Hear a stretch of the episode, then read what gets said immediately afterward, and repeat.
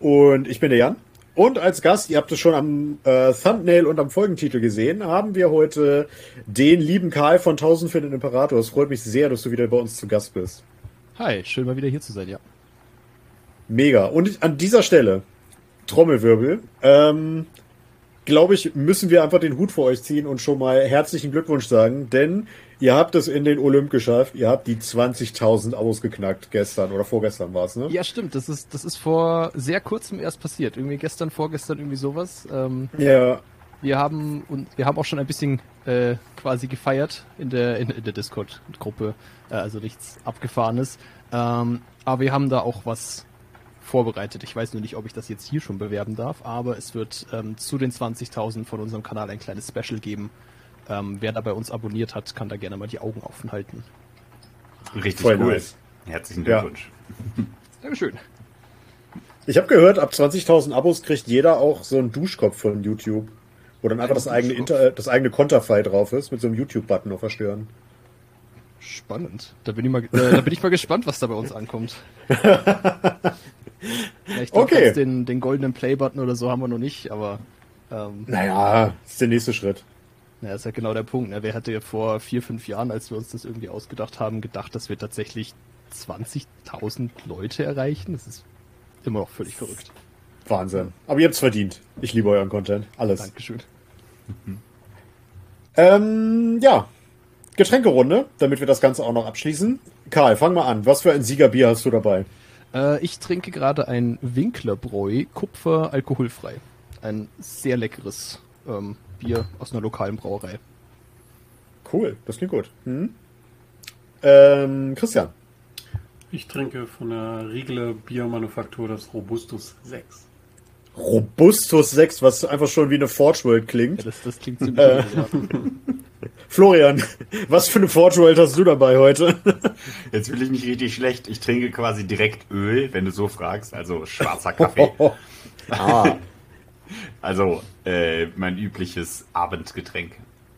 Gibt keine, hm. falsche gibt keine falsche Uhrzeit für schwarzen Kaffee, ne? wow. Ich würde sagen, ich habe die Milchmädchen-Version davon, also die Grotsch-Version davon dabei. Ich habe äh, einen Milchkaffee von Bärenmarke, der ist super lecker. Äh, ein Eiskaffee, Entschuldigung. Ja, ja. nicht. Hm? Ja, habe ich mir auch gedacht. Ich stehe dazu. Don't shame me. Ähm, zehnte Edition Warhammer 40k, Karl. Äh, was hältst du denn bisher davon? Weil, man muss ja dazu sagen, du hast ja die neunte Edition, wie du mir im Vorgespräch gesagt hast, schon weitestgehend geskippt.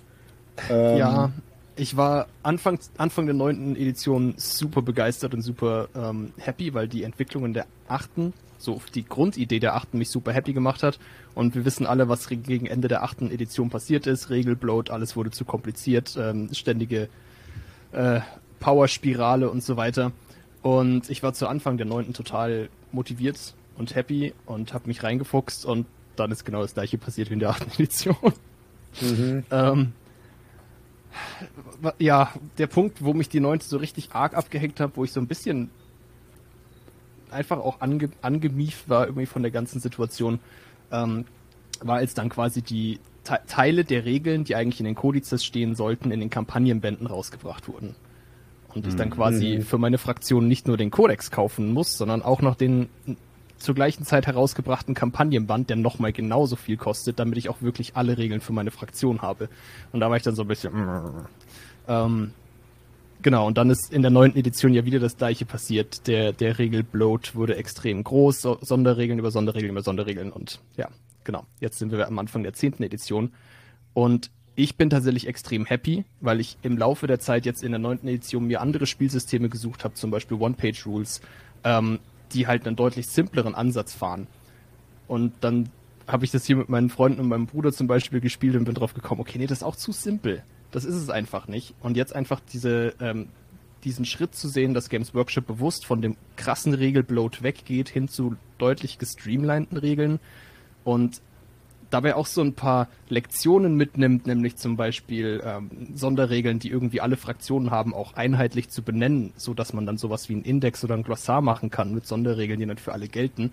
Ähm, so coole kleine Sachen scheinen diesmal auch mitgemacht zu werden und es motiviert mich tatsächlich so sehr, dass ich mich im November für ein Turnier angemeldet habe.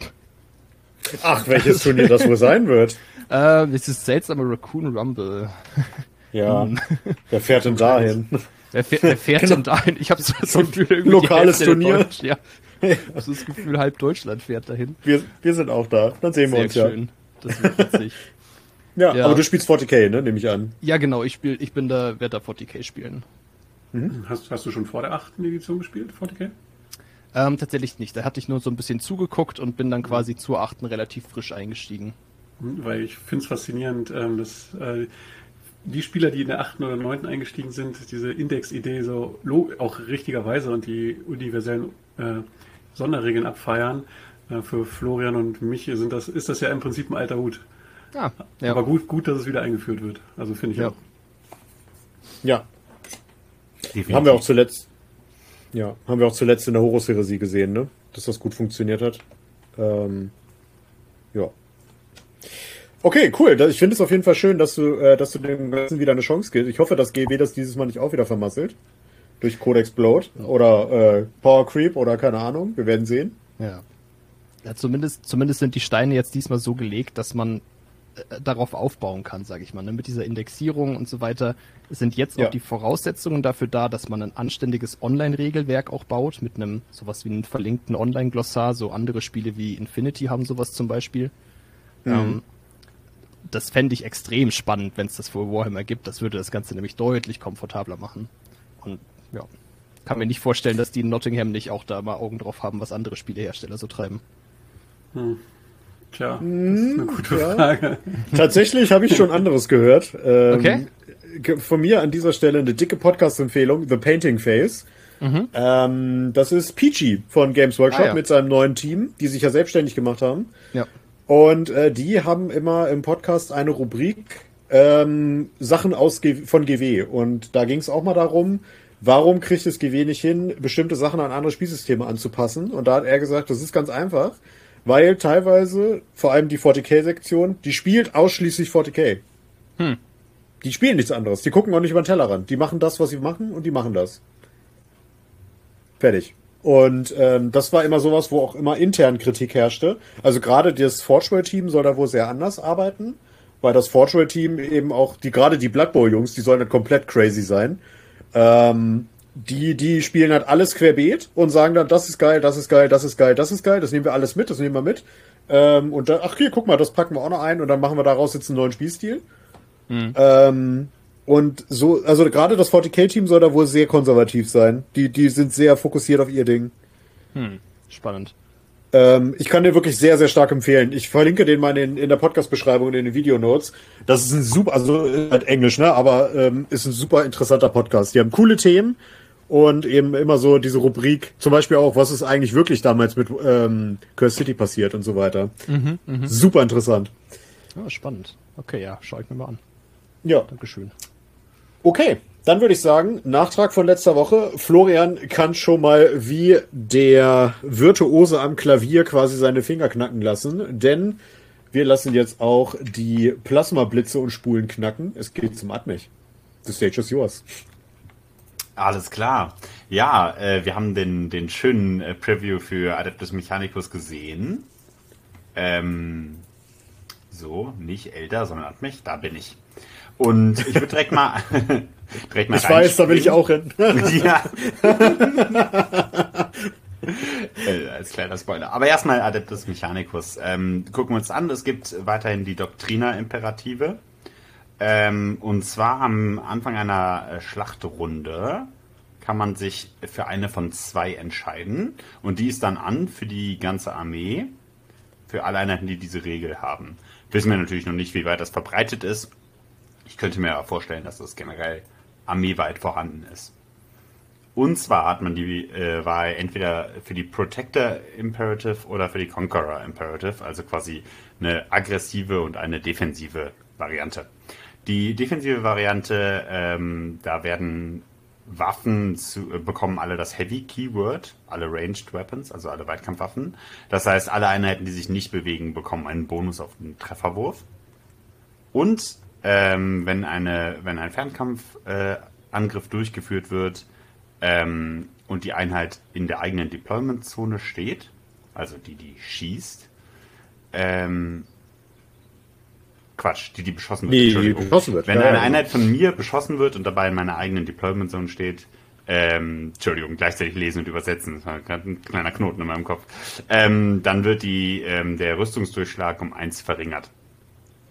Genau, also wir haben hier in dieser defensiven äh, Variante haben wir zwar auch einen offensiven Buff dabei, aber der belohnt generell ein defensives Spiel, wo man äh, stehen bleibt oder äh, weiter hinten steht. Die Alternative mhm. ist die Eroberer-Imperative, ähm, wo alle Weitkampfwaffen die Assault-Fähigkeit bekommen, also genau das Gegenteil. Da kann ich mich dann äh, schnell bewegen und dennoch noch schießen.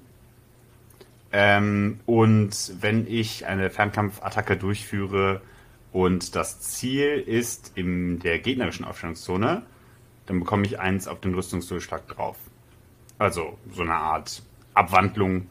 Da kann ich dann besser äh, auf Gegner schießen, die defensiv spielen, wenn man so möchte. Genau, das ist erstmal die Army Rule für Adeptus Mechanicus. Und ähm, ich finde die direkt äh, sehr gelungen, muss ich sagen. Insgesamt etwas weniger. Man kann die Fähigkeiten vermeintlich mehrfach pro Schlacht äh, auswählen. Das heißt, man hat die ganze Zeit auch was von seiner Armeeregel und man hat nicht nur zwei Züge, wo man eine von den zwei Guten ansetzt und den Rest nie braucht oder so. Genau. Klingt für mich jetzt erstmal cool. Ja, richtig. Vorher waren das ja sechs, oder? Äh, vier. Vier. Die, Do die okay, Doktrina ja. waren vier und die Canticles waren sechs. Ah, okay. Ich ja, bin halt mal sehr gespannt. Entschuldige, mach du erst. Also, ne, es geht, geht der, der üblichen, mit der üblichen Verschlankung auch einher. Ähm, man geht, man reduziert einfach auch gleich auf die zwei nützlichen. Und ich finde jetzt beide Regeln ja auch unabhängig voneinander total nützlich, weil du ja entweder also du kannst dir im Grunde aussuchen, wie deine Armee funktioniert. Du kannst entweder vorrücken und äh, Raum nehmen oder du kannst sagen, okay, und jetzt halte ich und äh, ähm, stellst auf Heavy um. Das finde ich mhm. tatsächlich sehr spannend, auch wenn du vor allem, wie es scheint, in der ähm, at, at the start of the Battle Round quasi aussuchen kannst, in jeder Battle Round, was denn jetzt gerade los, los sein soll. Ja. Ähm, also ich muss dazu sagen, äh, die Regeln sind jetzt komplexer geworden. Das heißt, die Menge der Regeln, die gleichzeitig aktiv sind, sind mehr als vorher. Also ich bin auch ehrlicherweise nicht ganz davon überzeugt, wie du eingangs sagtest, dass es weniger oder Verschlankung von Regeln gibt. Bisher glaube ich eher, wir haben sie woanders hin bewegt. Aber ich bin noch vom Gegenteil äh, zu überzeugen, ehrlicherweise. Mhm. Ich, ähm, verstehe, ich verstehe durchaus, was du meinst, ja, genau. ähm, aber ich, also ich sehe auf jeden Fall auch die, ähm, die Signale gesetzt in eine gute Richtung. Deswegen bin ich da generell bei dir. Aber ich, also gebe zumindest zu berücksichtigen, äh, man hat halt hier dann immer zwei Effekte sozusagen von den Doktrinas. Hat man vorher irgendwie auch, aber die hier sind etwas, da muss man mehr, ähm, wenn und dann bekommt man und sowas mhm. berücksichtigen. Ähm, aber es gibt nur zwei verschiedene und das ist auch gut für den äh, Gegenspieler, ähm, weil der sich dann nicht vier Regeln, also vier völlig unterschiedliche Regeln merken muss, sondern eben nur zwei. Das mhm. ist, das ist, glaube ich, das ist genau das, auf was ich eben mit der Verschlankung hinaus wollte. Mhm. Die Regeltiefe wird nicht, also die Regeltiefe ist, wie du schon sagtest, vielleicht sogar noch ein bisschen tiefer, aber die Breite wird reduziert. Also die schiere Menge an auch sowas wie Stratagems und so weiter, was man sich eigentlich alles merken muss, was der Gegner kann, um eigentlich eine Chance zu haben, mitzuspielen, wird deutlich reduziert. Ja. Das stimmt, ja. Das stimmt allerdings. Ja, erstmal, bis wir dann die Kodizes sehen, wo. Natürlich, jede, klar. jede Detachment Rule oder jedes verschiedene Detachment dann vielleicht auch die verschiedene Stratagems kriegt, aber erstmal, ja, sehe ich es auch so. Und um nochmal auf die speziellen Regeln hier zurückzukommen, ich finde die auch beide ziemlich gut. Und haben beide ihre situative Berechtig Berechtigung und damit äh, kann man damit, glaube ich, ganz gut spielen und sind erstmal auf jeden Fall äh, auch für den Mitspieler deutlich einfacher zu merken, was die welche Leute so können. Vorher stand man ja vor der Armee mit 1000 Markern, bevor es in die erste Bewegungsphase ging. Ja, das stimmt. Und ich habe es eben ja schon gesagt, dass mein Verdacht ist, dass die Doktrina Imperative für alle in der Armee vorhanden sein werden. Äh, der Gedanke kommt mir deswegen, weil, wie wir gleich hören werden, hat Belisarius Call äh, Aura-Fähigkeiten unter dem Namen Canticles of the Omnissiah. Das heißt, ich denke, dass die, also die fallen definitiv dann als armeeweite Fähigkeit weg. Und ich denke, dass es da auch diesen Vereinfachungsschritt ähm, gegeben hat. Mhm. Mhm. Genau. Okay, ich würde einfach mal weitermachen. Ähm, Ja. Ein klein bisschen, wir haben ja noch sehr viel Content heute vor uns. Freut euch also, ihr dürft viel hören. Wir müssen aber viel reden und vielleicht ein bisschen schnell. Ähm, aber keine Sorge, darunter soll der Podcast natürlich nicht leiden. Ähm, was ist denn das Detachment, die Detachment-Regel, die wir hier bekommen für die Red Cohort? Ähm, das ist ein Bombardement, weil was ist schöner, als einfach den Gegner, bevor die Schlacht losgeht, einmal komplett in den Boden zu bombardieren? Nichts, nichts ist schöner. Äh, in der ersten Kampfrunde ähm, verteilt man einfach erstmal Mortal Wounds für alle Einheiten, die in der gegnerischen Aufstellungszone äh, stehen. Ähm, hat der Gegenspieler, also der nicht Adeptus Mechanicus Spieler, die Wahl, entweder Deckung zu suchen oder stehen zu bleiben. Ähm, wenn die Einheit Deckung sucht, dann ist die Einheit Battle Shocked für die ganze erste Battle Round und wenn sie stehen bleibt, bekommt sie auf die 3 Plus für die drei tödliche Wunden. Das ist natürlich gleich eine super mächtige Fähigkeit, Ja. äh, weil die potenziell sehr viel Schaden verursacht oder, und wir wissen, Battle Shocked ist was, was man gerade in der ersten Runde nicht sehen will. Ähm, also sehr, sehr, sehr potent. Aber glücklicherweise ist es noch längst nicht alles. Es gibt auch für alle weiteren Battle Rounds einen Effekt. Und zwar am Anfang der zweiten bis fünften Schlachtrunde wirft man ein W6 für alle Einheiten in der Deployment Zone des nicht-Adeptus Mechanicus Spieler. Und auf die 3 Plus kriegen die noch eine weitere Mortal Wound. Das heißt, wir haben hier quasi durchgehend Schaden. Und das ist ein sehr, sehr, sehr potenter ähm, ähm, Effekt, gerade gegen Armeen, die nicht viele Lebenspunkte haben, aber andere defensive Mechaniken. Also die Death Guard oder Eldar-Spieler werden das hassen, denke ich mal. Was? Vor allem, wenn du es so durchrechnest, sind es im Schnitt so Pi mal Daumen, wenn ich die Einheit die ganze Zeit in meiner Deployment Zone habe, vier Mortal Wounds. Und es können bis zu sieben Mortal Wounds geben. Ja, das ist schon ziemlich potent. Gerade wenn Battleshock Units ja auch ähm, Marker nicht mehr halten können und äh, man unter halber Sollstärke testen muss, ist das natürlich auch einfach baut extra Druck auf. Also da muss man sich dann auch überlegen, wie man äh, vielleicht am Ende des Spiels nochmal eine Einheit dahin bringen kann, um Richtig. den Home-Marker zu halten oder so. Ist halt auch der Tod für die klassischen Home-Marker haltenden Einheiten wie ähm, Servitoren oder sowas. Ja. Ja. Stimmt, ja. Ja, oder ein klar, Fünfertrupp, ne? Was, ja, genau, was dann eben nicht mehr funktioniert, ist, dass so irgend so ein MSU-Trupp mit äh, was, was nix kann und ganz billig ist, irgendwo hinter, hinter den Felsen stellst auf deinen Marker.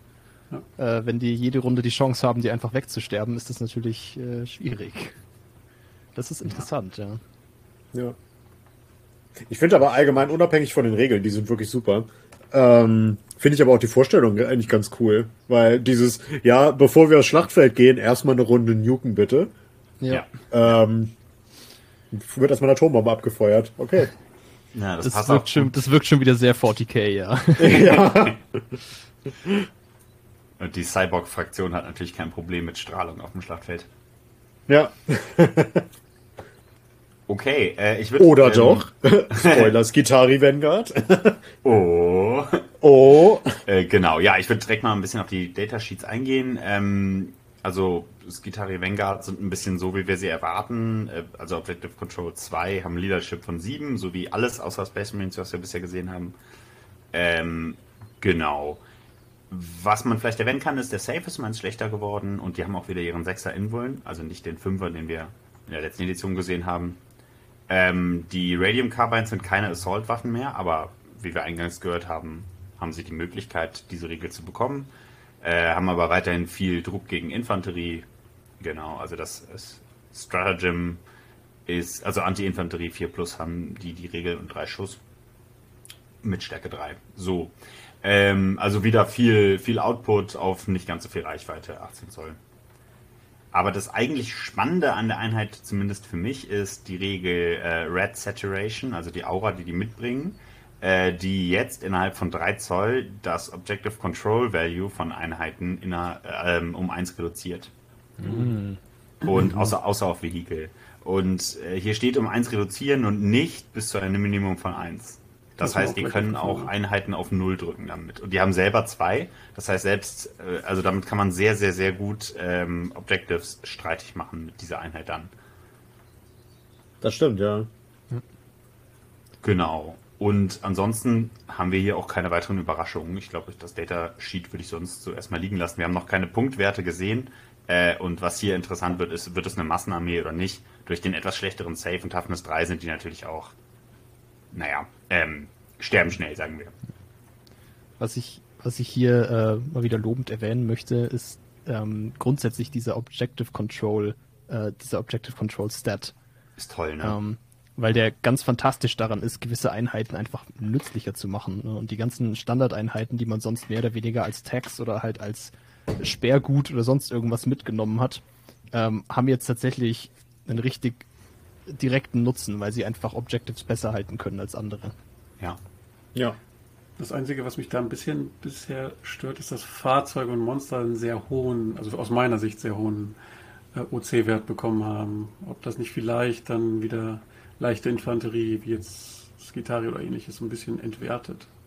Aber müsste das nicht so sein? Also was weiß ich, wenn da so ein fetter Panzer auf irgendeinem Platz parkt, dann würde ich jetzt als so ein Infanteriegardist da ungern draufgehen und dann du, nichts für ungut, aber ne, ist, ja. ist jetzt mal meiner hier. Aus einem Designstandpunkt kann ich das nachvollziehen, aber ich weiß nicht, ob es so mega gut fürs Spiel ist, wird man dann noch sehen. Ja. Müssen wir gucken. Mhm. Ich bin tatsächlich relativ happy mit, mit der Sache, auch dass Vehikel mehr ähm, Objective Control haben, also auch als äh, bekennender Knights-Spieler. Ähm, aber um kurz vorzugreifen, die Standard Knights haben ein Objective Control von 10.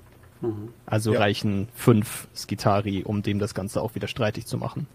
Was okay ist. Ne? Also wenn du halt einen ganzen Pulks-Gitarre draufstehen hast, dann sehe ich das auch wieder vom narrativen Standpunkt her, dass die dann wohl eher das kontrollieren als der Knight, der sich nicht bücken kann. In dem Moment, ne, aber der, dass der Knight halt definitiv mehr kontrolliert als ähm, zwei, drei Space Marines, die da rumstehen, oder im Zweifelsfall, wie wir es ja in der letzten Edition hatten, ein einzelner Guardsman. Ähm, Finde ich schon gut. Ja, auf jeden Fall. Ich fand die Guardsman-Variante besser, aber da kann man ja unterschiedlicher Meinung sein auf jeden Fall. ja. Aber es hat halt dem Guardsman auch noch wirklich einen, einen, ja, einen Sinn des Spiels gegeben, außer dass die sonst halt wie Hölle gestorben sind. Echt? Der ja, Snotling mit dem Holzschwert, der, der dem Baneblade auf dem Missionszielmarker den Punkt weggenommen hat? Ja, aber na gut, also klar, vom Hintergrund macht das alles gar keinen Sinn, gehe ich zu, aber fürs Spiel hat es mir, hat's mir was gebracht. Ich verstehe auch, dass okay. Fahrzeuge und Monster einen höheren jetzt als zwei haben, aber wir haben jetzt schon oft halt 8, 6 und so weiter gesehen. Das fand ich dann teilweise schon ein bisschen hoch. Ich meine, Knights finde ich okay, die hatten auch vorher kein Problem, äh, selbst Obsec zu generieren und äh, Missionszielmarker zu halten. Von daher finde ich da auch die 10 voll in Ordnung und so. Hm, Aber okay. wir werden sehen, was das Spiel dann bringt, wenn wir alles gesehen haben und die ersten Spiele gemacht haben. Definitiv. Also ich bin voll bei dir, ähm, was die Mechanik angeht, Christian, tatsächlich. Äh, ich bin da auch noch äh, ein bisschen hin und her gerissen. Aber ich finde die Werte eigentlich in einem guten, in einem guten ähm, Rahmen. Ein Fünfertrupp Infanterie nimmt ja quasi, also Battleline mhm. nimmt ja quasi allem das Objective weg und das finde ich auch weiterhin eine gute Mechanik. Ein Fünfertrupp Terminatoren aber eben nicht mehr. Kann man jetzt dann auch wieder diskutieren, ob man das will oder nicht, aber wenn dann der Repulsor da steht und es kommen fünf Termis und der Repulsor überlebt, das gehört das weiter ihm, finde ich in Ordnung. Ja, es finde, ich finde, es schärft halt das Profil der Einheiten nochmal. Ne? Also damit hast ja. du halt einen klaren Nutzen. Okay, ist diese Einheit dazu da, mir ein Objective zu halten? Ist diese Einheit dazu da, wie Terminatoren zum Beispiel im Nahkampf möglichst viel Verwüstung anzurichten? Eine Einheit, die alles kann, ist meiner Meinung nach nicht wirklich eine gute Einheit, ne? weil dann, ja. dann hast du wieder dieses Ding, warum solltest du sie nicht nehmen? Schlecht genau. designt, ja, absolut. Äh, auf jeden Fall, also es ist halt jetzt granularer und damit gibt ja. es einfach mehr Designfreiheiten. Vollkommen. Das stimmt, ja. Und okay. sie lassen sich halt, und sie lassen sich halt auch die Tür offen, ne, weil alle diese, diese, alle diese Zahlen sind ja was, was dann in dem Balance Data Sheet vielleicht nachgeregelt werden kann. Sie lassen sich hiermit auch die Tür offen, relativ easy den OC von zwei auf drei anzuheben und auf einmal sind die Skitari die absoluten Meister. Ne? Also mhm. so, die Möglichkeit ist dann eben viel einfacher da, als eine komplette Regel neu schreiben zu müssen, wie es halt vorher bei Objective Secured war. Ja, das, das stimmt, ja. Aber da sie wahrscheinlich wieder Karten rausgeben werden, weiß ich nicht, da ist dann auch immer so diese, diese interne Hemmnis, äh, gerade verkaufte Karten relativ schnell zu ändern, obwohl GW diese Hemmnis ja schon öfter nicht gezeigt hat, fällt mir da gerade so auf. Also wird das auch kein Problem sein. Ich sag nur Day One, Day One FAQ. Ne? Ja, genau. Pre-Day One FAQ ja. bei Rotan. Und Custodes, ja. Und Custodes, stimmt, ja. Drei Jahren musste billiger werden. Auf das war Fall. wichtig. Das war sehr wichtig. Unser Gottcharakter ist noch nicht gottig genug. Los. 100 Punkte runter. Die salzigen Tränen sind nur für André. ich hasse Custodes. Ich meine, hallo André. okay, äh, Rust Stalkers gibt es nur eine Regel, die vorgestellt wird. Und zwar, die haben generell plus eins auf den Vorrücken oder ähm, Angriffswurf. Und wenn man innerhalb von 6 Zoll von einer Adeptus Mechanicus Battleline steht, bekommt man stattdessen äh, plus 2 auf beide Würfe. Mhm. Genau. Sehr, sehr schöne Regel. Die eine bleibt also schnell. Ich hoffe, wir sehen die weiterhin sehr gut. Ähm, freue mich darauf, die weiterhin benutzen zu können, hoffentlich. Ich hoffe auch, dass Adeptus Mechanicus ein bisschen mehr mm, Nahkampfpotenz zeigt, weil die aktuell ja nicht super interaktiv sind, sage ich mal, im Spielstil. Deswegen gefällt mir, dass sie die ähm, schon mal vorschauen. Mhm. Ja, niemand will mehr, niemand will mehr zwölf äh, Shooty-Bots sehen. Ne? Hm. Ja. So, äh, dann direkt zu Call. Ähm, wir sehen hier wieder den Supreme Leader, Epic Hero äh, von Adeptus Mechanicus. Ähm, wir haben wieder diese Mechanik, dass drei verschiedene ähm, Fähigkeiten da sind, alles Auren. Ähm, aber es gibt nicht so viele Auren in, diesem, in dieser Edition, keine Sorge. Nee, nee, es soll ähm, ja weniger werden. das ist, da musste ich auch sehr lachen. Ja. Weil erster Artikel, und wir haben die Aura-Fähigkeiten abgeschafft. Nächster Artikel, hier ist Reboot Gilliman mit einer fetten Aura-Fähigkeit. Ich so, äh... Die ja. dann auch noch Rerolls bringt. Genau, ja. genau. Ja. Aber sagen, sagen wir mal, okay, solange sie das wirklich auf die Primarchen und Primarchen-Level-Modelle beschränken, okay. Nicht mal so, dass sehen. du halt, ja, Ne, Weiß ich ehrlich gesagt nicht, weil dann hat halt trotzdem jede Armee diese Full Reroll Bubble dabei. Mhm. Also dann reduzierst du die Rerolls halt gar nicht im Spiel, ehrlich gesagt. Das ist auch wieder mhm. wahr. Ähm, aber das wird sich zeigen, äh, denn Belisarius Call hat hier ein ganz interessantes Profil. Die Regeln, die er bringt, also man kann sich halt wie gesagt für einen Canticle entscheiden, äh, wie wir das schon kennen, bringt entweder Full Hit Reroll in 6 Zoll für alle Attacken, auch Nahkampf diesmal, aber nur Trefferwürfe von 1. Äh, oder ähm, man kann den Battleshock-Test rerollen oder einen Leadership-Test. Also alle Einheiten innerhalb von 6 Zoll. Oder ähm, alle Einheiten von 6 Zoll bekommen die Stealth-Regel, die ja mittlerweile möglicherweise im Internet äh, schon bekannt geworden ist. Was? Hm. Keiner, keiner hat davon gehört. Niemand. niemand. Aber das ist ganz gut zu wissen, denn das ist eine gute defensive Fähigkeit und das erste ist eine gute offensive Fähigkeit und die zweite Aura wird niemals gewählt werden. Ähm, nein, das da wäre ich mir, da wäre ich mir nicht so sicher. Ein Reroll bringt nichts, wenn dein Wert schlecht ist, denke ich. Aber gut, sehen wir dann. Äh, da generell werden Battlejock-Tests relevanter, deswegen ist es gute ja. Fähigkeit in der. Und ich äh, habe und ich habe schon das Preview für die Chaos Knights gesehen. Vielleicht kommen wir heute noch dazu. Behalt das mal im Hinterkopf. Ja, ja, aber glaube ich, gegen Chaos Chaosnet zum Beispiel wird es nichts bringen, weil die zu viel äh, Mali auf den Wert geben. Also der Reroll bringt mir nichts, wenn ich den Wurf nicht bestehen kann. Ähm, denke ich. Gut, aber ansonsten äh, ist Call weiterhin relativ ähm, äh, ähm, Wattebausch, mhm. ehrlicherweise. Also Schaden wird er nicht machen. Ähm, er bewegt sich sehr langsam. Ich glaube, er hat Bewegung verloren mit 6 Zoll. Ähm, der hatte 8 vorher, ne? Genau, und er ist jetzt er ist ein Monster und er hat eine riesige Base. Äh, also er kann sich halt verstecken, hat einen vieler Retter, ne? Er bekommt den Lone Operative Dings, wenn er innerhalb von 3 Zoll von einem anderen das Mechanicus Ding ist. Äh, aber ehrlicherweise, also wenn er nicht sehr günstig ist, also man nimmt ihn dann nur für die Aura mit. Alles andere an dem Profil sagt mir eher, uff. Mhm. also er ist so enttäuschend, wie wir ihn kennen, könnte man sagen, das Profil. Oder habt ihr da eine völlig andere äh, Meinung zu? Ich fand ihn den bis jetzt schlechtesten Supreme Commander, der vorgestellt wurde. Ja, mit Abstand. Okay. Schade. Ich hatte gehofft, ich übersehe hier noch die elementarsten Sachen. Ich habe mir nämlich gerade einen selber gekitbasht und ähm, bin natürlich heiß drauf, den, den auch mal auszuführen. Aber okay. Vielleicht, also die Aura ist die Auren sind schon sehr, sehr mächtig und wenn der Punktewert einigermaßen akzeptabel ist, kann man den dennoch mitnehmen definitiv. 160 Punkte habe ich gehört, wie Trajan. ist, ich, ich glaube tatsächlich, dass die, also dass die Aura-Fähigkeiten, wenn sie denn wirklich selten bleiben, tatsächlich dann was ist, was, was interessant sein könnte, ne? Hm. Mhm. Ja. Wenn man sonst nämlich nicht an die Rerolls drankommt, dann hat er vielleicht doch einen Nutzen. Das stimmt schon. Aber nur 6 Zoll Bewegung und diese riesen Base und kann nicht durch Gelände durch. Also ich weiß nicht. Da, also es muss schon wirklich muss schon viel passieren, damit das so wirklich dann auch gut einsetzbar ist. Ja, schauen wir mal. Okay, dann gucken wir uns noch ein Waffenprofil an und werfen einen kurzen Blick auf die Stratagems. Und zwar der Eradication Beamer, die Waffe, die an dem großen äh, Techno-Schildkrötengerät dran sind. Wie heißt das nochmal? Ähm, äh, Onega Dune, Dune Crawler. Genau. Und zwar haben wir zwei Möglichkeiten. Entweder wir haben einen fokussierten äh, Strahl, der wären D6 Attacken in 18 Zoll auf die Vieren treffen, Stärke 9 minus 3, 3 Schaden mit Blast und Sustained Hits D3. Sustained Hits sind die, wenn man beim Trefferwurf eine 6 würfelt, bekommt man zusätzliche Treffer. Und zwar in ja. diesem Fall hier D3 zusätzliche.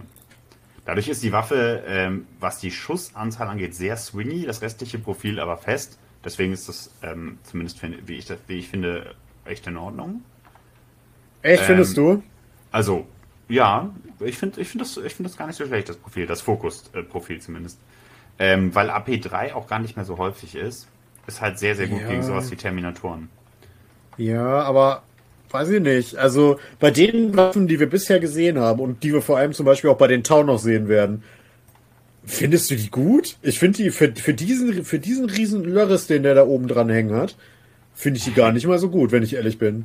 Hm. Ich meine, es kommt natürlich immer ein bisschen darauf an, was man denen noch geben kann, aber wenn ich mir zum Beispiel anschaue, ähm, ich habe ja automatisch entweder, dass es eine Heavy-Waffe ist, wo das Gerät dann potenziell plus 1 Hit bekommt, ja. oder dass es eine zusätzliche Armor Penetration noch bekommt gegen Feinde in der Aufstandszone und damit komme ich dann hier auf bis zu minus 4 in dem Profil.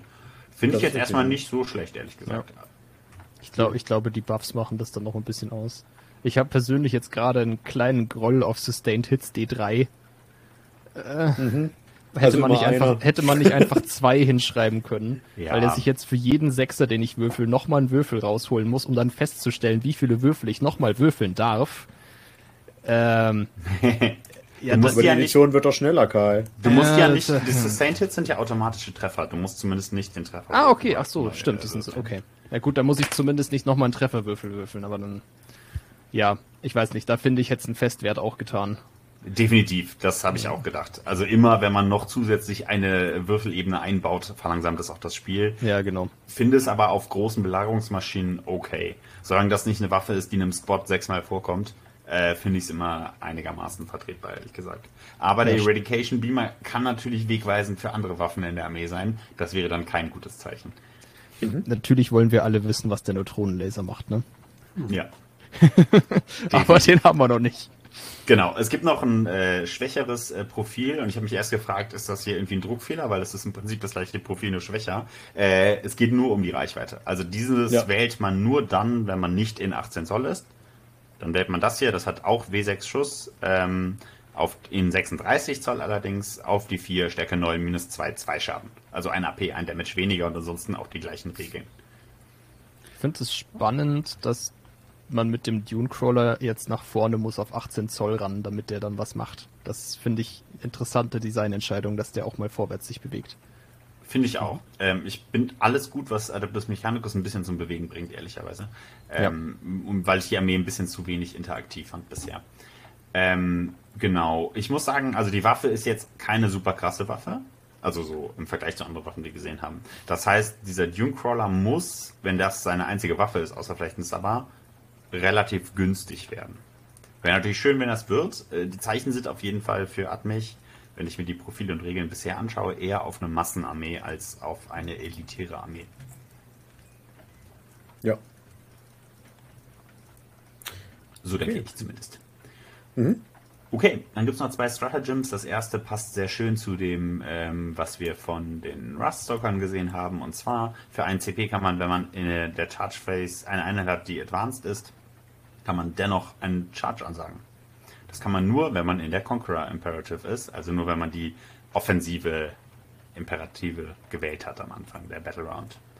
Ist natürlich super, wenn ich plus auf den Charge oder auf den Advanced Wurf bekomme mit den Rust-Stalkern, bin ich damit insgesamt sehr, sehr schnell und äh, für ein CP auch definitiv sehr wertvoll. Das zweite wäre äh, ein Stratagem, das überraschenderweise nur dann verwendet werden kann, wenn man die defensive Imperative gewählt hat, die Protector Imperative. Und das kann man machen, nachdem eine gegnerische Einheit, also im in der gegnerischen Schussphase, nachdem eine gegnerische Einheit geschossen hat, ähm, kann man eine Einheit auswählen, eine Skitari-Einheit, die als Ziel gewählt wurde und die bekommt einen 5, äh, 4 plus Invul Invulnerable Save äh, bis zum Ende des Zuges. Ähm, auch spannend, ja. Ja, voll. Äh, gut, gut reaktiv, also ne, das läuft dann so, jeder wählt eine Einheit, die auf mich schießt, wählt einen Zieltrupp und dann kann ich im Prinzip ein bisschen wie äh, die rotierenden Ionenschilde der Knights in der letzten Edition mhm. ähm, dann einfach den Vierer-Invuln anmachen. Und ähm, das entschädigt ein bisschen dafür, dass wir weniger Safe auf den Infanteriemodellen haben. Also das kann elementar für den Spielstil werden, je nachdem, wie der Rest sich so entwickelt. Hm, ich finde, die pushen auch beide jeweils gut die Battle-Taktik, die du vorher gewählt hast. Und von daher mhm. passt ja. das schon gut in. Also es fühlt sich für mich nach einem stimmigen Design aktuell ein, was wir da sehen. Mhm. Ähm, ich weiß nicht, ob es von euch schon jemand in einem vorherigen Podcast gesagt hat, aber ich möchte mal kurz darauf ansprechen, dass das Design grundsätzlich der neuen Stratagems mit dem Wann, Ziel, Effekt und Einschränkungen gefällt mir fantastisch gut. Das macht so viel klarer im Gegensatz zu älteren Editionen, wo einfach nur ein Fließtext dastand. Ähm, das ist also was, was die Lesbarkeit angeht, finde ich das ganz, ganz fantastisch, gerade für Leute, die noch nicht so viel mit Tabletop zu tun hatten. Ja. Das stimmt, ja. Bin ich voll bei dir. Jetzt müssen sie bloß noch ihr Wording vereinheitlicht kriegen und verständlich ja. dann. Ja, und, und, dann noch, und dann noch durch die deutsche Übersetzung jagen, ohne dass es zerbricht. Hei, hei, hei. Mhm. Keine Chance. Naja, vielleicht sehen wir die KI ja in der Zukunft helfen. Wobei es auch schön ist, dass äh, 40k durch KI verändert werden sollte. Das, also wenn dann alles schief geht, dann können sie sagen, wir haben euch ja gewarnt. okay. Apropos, ne, ich wollte gerade ja. sagen, apropos eine Warnung. Äh, ab jetzt äh, wird es äh, ein paar Minuten geballte Emotionen geben. oh, oh.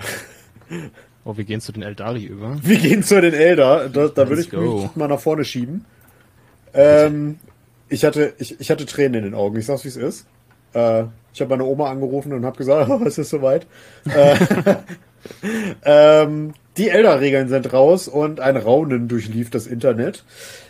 Äh, die, die Army Rule. Wir hatten, viele hatten ja gesagt, ne, wahrscheinlich werden die rausfallen und es wird der Battle Focus Move. Nein, es werden die Strands of Fate und was für eine Armeeregel das jetzt geworden ist.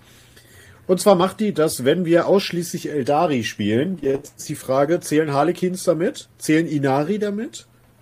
Wir werden sehen. We shall äh, see. Äh, werfen wir zwölf Würfel. Ähm, und diese Würfel dürfen wir rerollen, aber jedes Mal wirft man dann einen weniger. Ergo, wir nehmen so ein bisschen die, das Zufallssystem raus.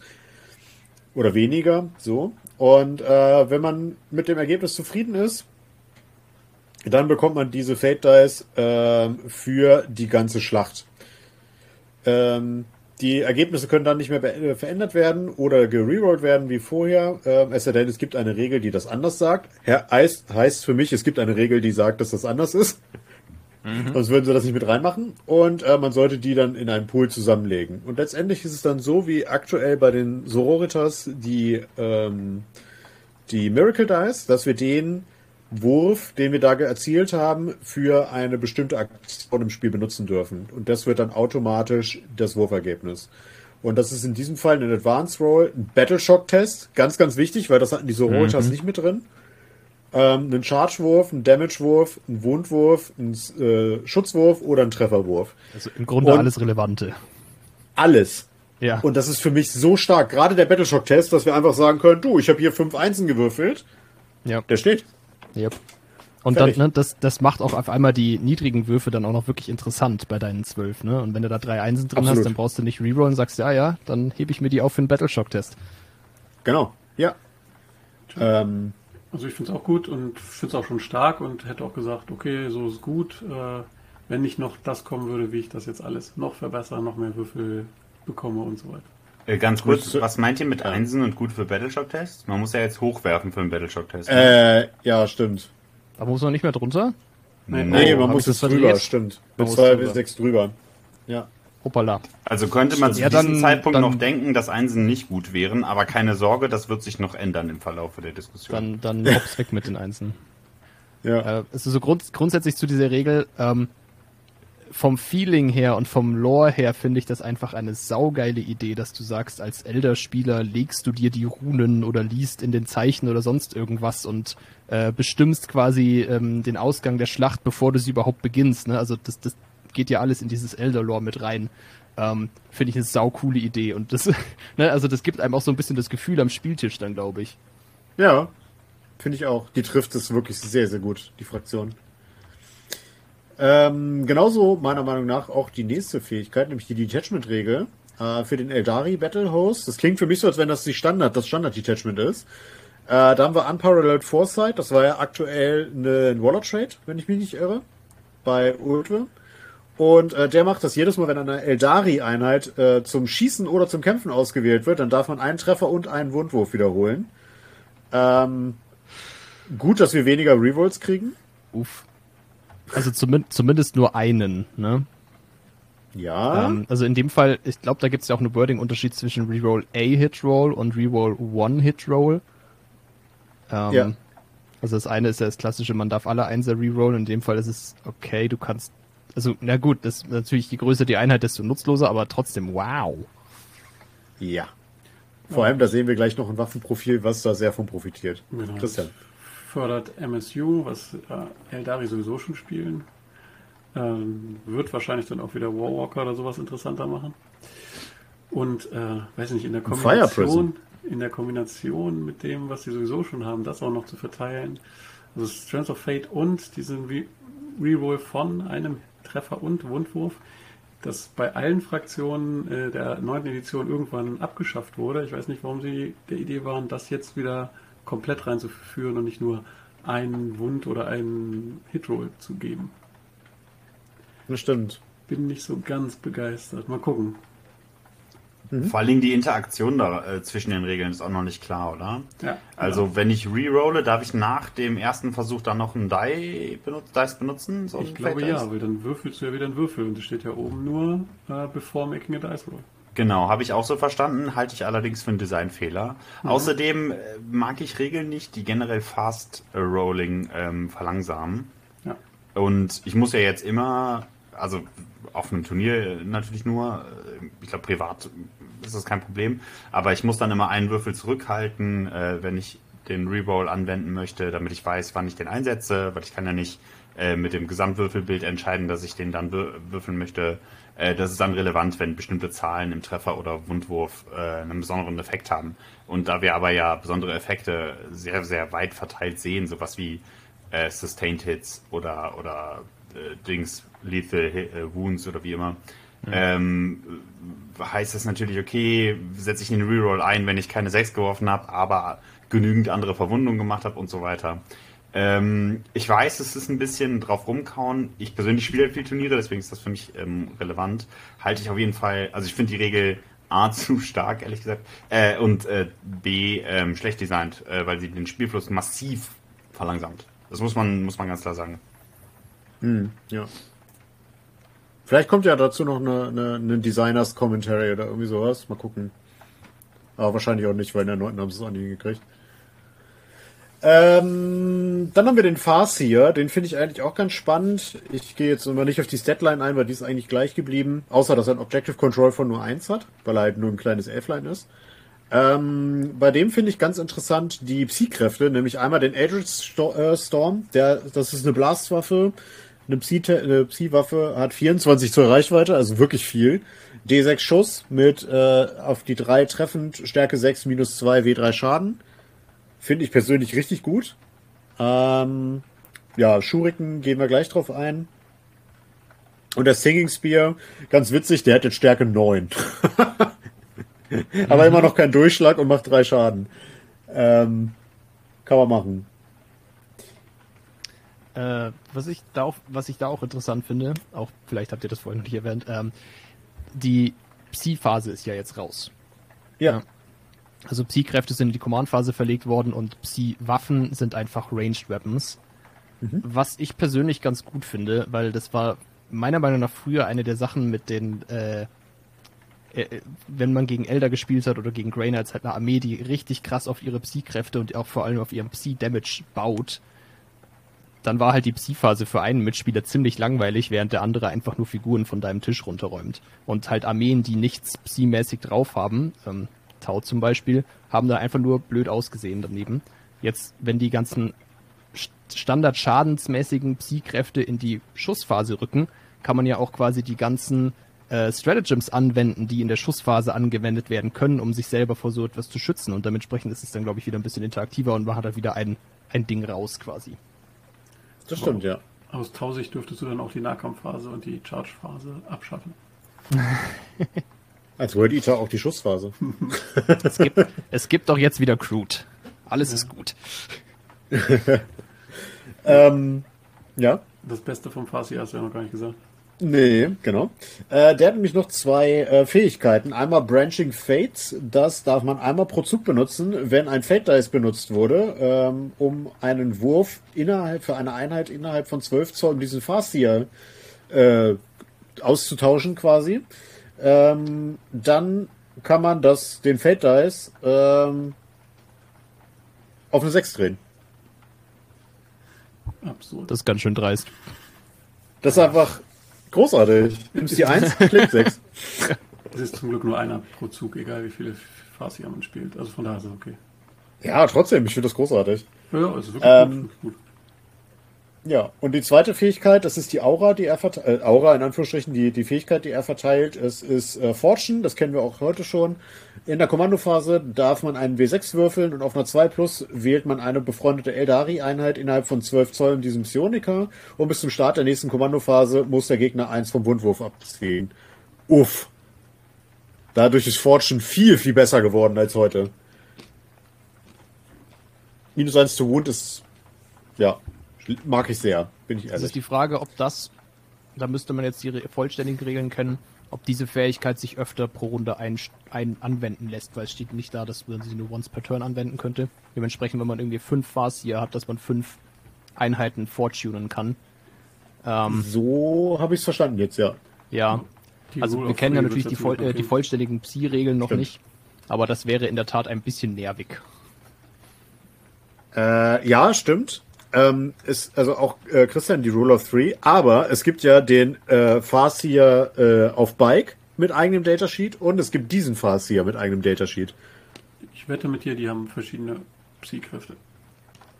Meinst du echt? Ich denke auch.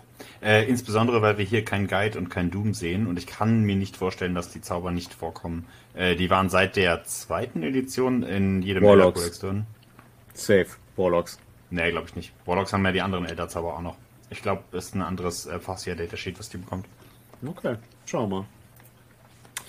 Ähm, und ein Vierretter für den Farseer, genau. Dann haben wir die Guardian Defenders, die, da ist erstmal die Setline gar nicht so wichtig.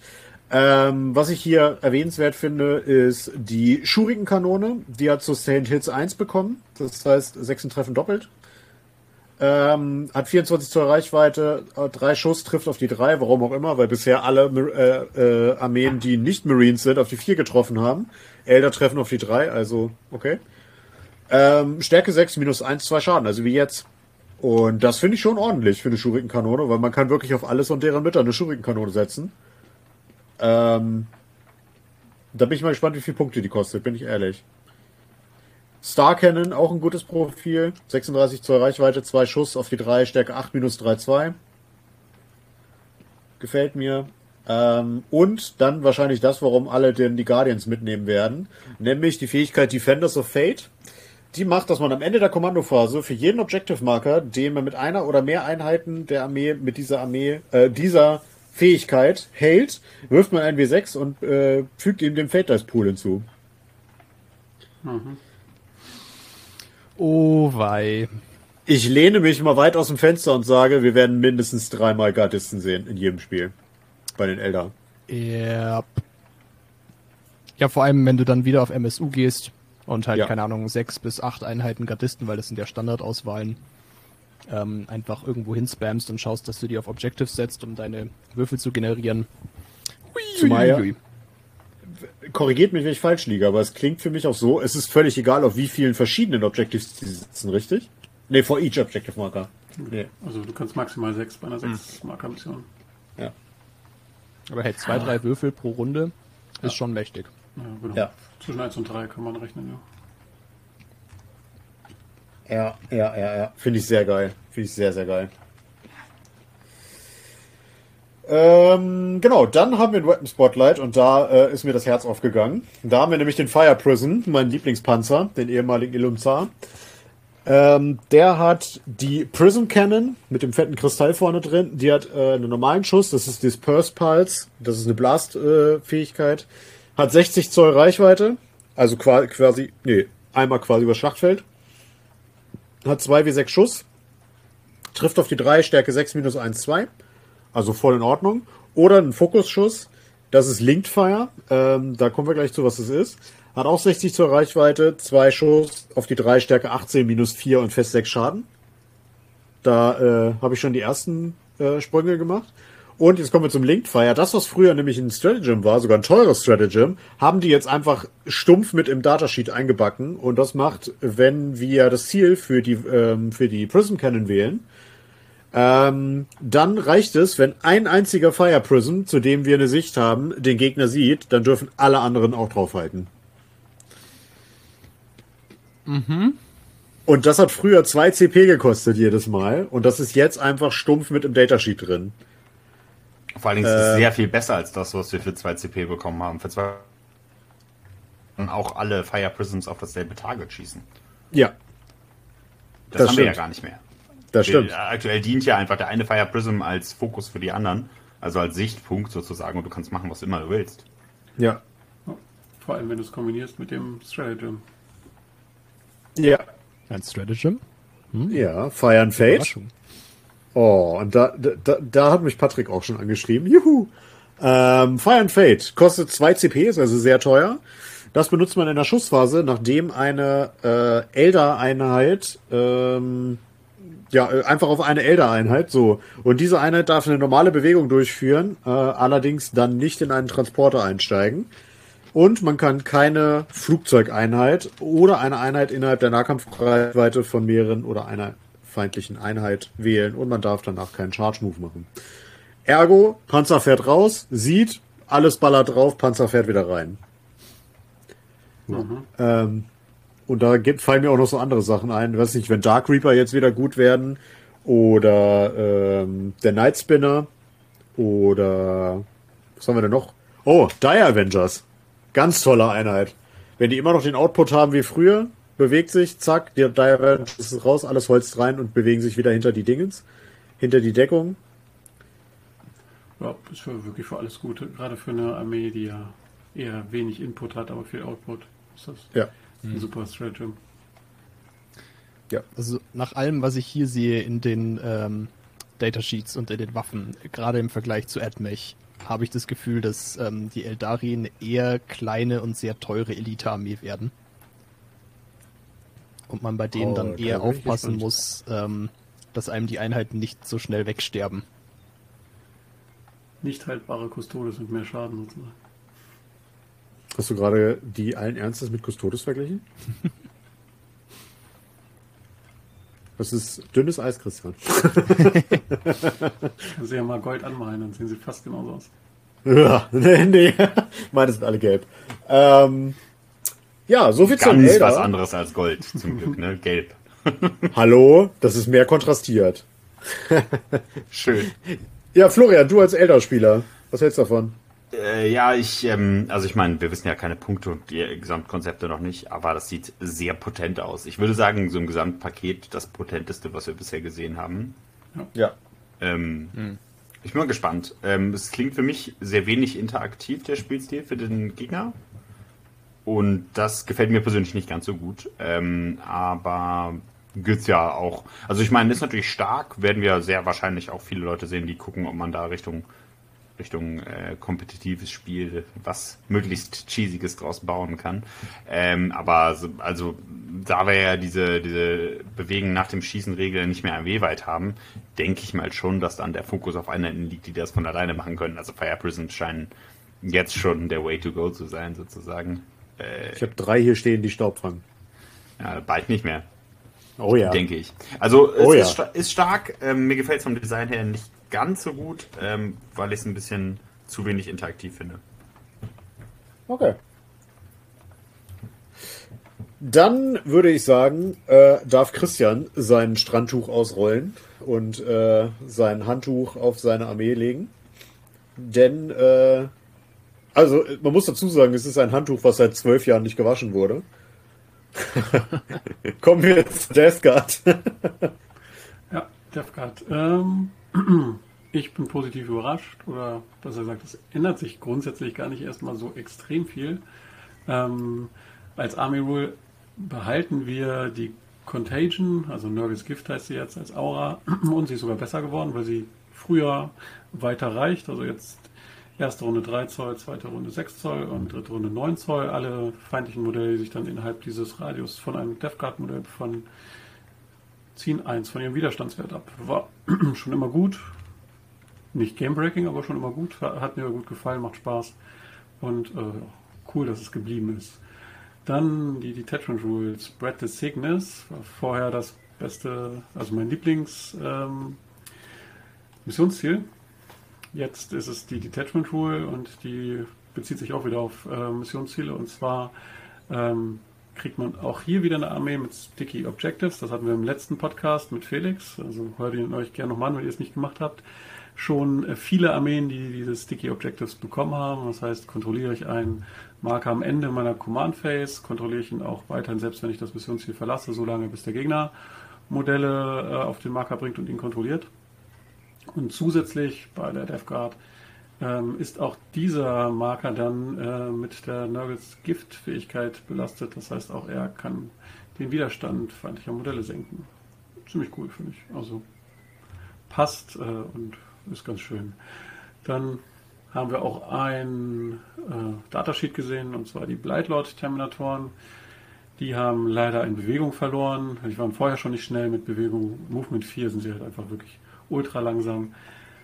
Mal gucken, wie viel man davon noch sieht. Ähm, weil außer Schocken und dann aus dem Schock angreifen wird es schwierig.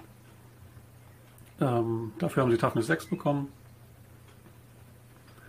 Ja, mal gucken. Leider immer noch nur drei Wunden, haben die Fähigkeit verloren, das offensichtlich verloren, wir wissen es noch nicht, aber bis jetzt haben sie auch noch nicht gesehen, dass man minus einen Schaden bekommt bei den Waffen. Das heißt, drei Lebenspunkte ist leider auch nicht gerade so toll, weil viele Waffen, okay, werden wir sehen noch, aber aktuell drei Schaden machen. Mal gucken, ob es auch so bleibt, aber wir haben jetzt auch schon ein paar drei Schadenwaffen in den Faction-Fokus gesehen, die wir gerade vorgestellt haben. Ansonsten haben sie sich eigentlich kaum verändert. Die Waffen sind relativ ähnlich geblieben, ein bisschen weniger Attacken, aber im Großen und Ganzen gleich. Und ihre Fähigkeit, also es gibt keine Plague Weapons mehr, dafür haben die Terminatoren die Fähigkeit auf, zumindest auf Beschusswaffen, wenn sie das nächste feindliche Ziel beschießen, ähm, den Einser-Wundwurf zu wiederholen. Ähm, mal gucken. Wird man wahrscheinlich dann nicht mehr diesen krassen Nahkampf-Output spielen, wenn man sie spielt, sondern eher auf Beschuss, denn die ganzen klassischen Beschusswaffen haben sie immer noch. Ich muss sagen, die haben mich überhaupt nicht umgehauen, die Bleibler-Terminatoren. Ich fand die Space Marine Thermis deutlich besser. Ja, also die waren ja schon vorher immer so, dass man sie eher weniger gespielt hat. Also man hat sie schon gesehen, ähm, immer mal mehr, immer mal weniger wieder, ähm, aber an sich waren die Death Shroud in der Regel besser. Ja. Mal gucken, wie es jetzt ist. Ich gehe auch davon aus. Dann haben wir noch den Malign Plague Caster. Der ist ziemlich gut geworden. Der war vorher schon eigentlich ein Mainstay-Charakter in der Armee, weil er wirklich cool war. Ähm, ja, was, was kann man zu ihm sagen? Hat sich kaum verändert vom Profil. Und ja, hat jetzt nur noch den Plague Wind als Fernkampfwaffe. Das ist aber dafür ein, ein Flammenwerfer sozusagen, also W6 Schuss auf 12 Zahl, die automatisch treffen. 4 minus 1 W3 Schaden, das ist im Prinzip ein schwerer Flamm, ja, die kann man nicht so nicht sagen, aber auch gutes Profil. Und wenn ich ihn fokusse, dann sogar Stärke 6 und minus 2 AP und nochmal 3 Treffer zusätzlich, also die W6 plus 3. Ähm, aber dann Hazardous, das ja sehr gefährlich ist mittlerweile. Weiß ich nicht, ob sich das lohnt. In seinen eigenen 14 erstickt. Genau.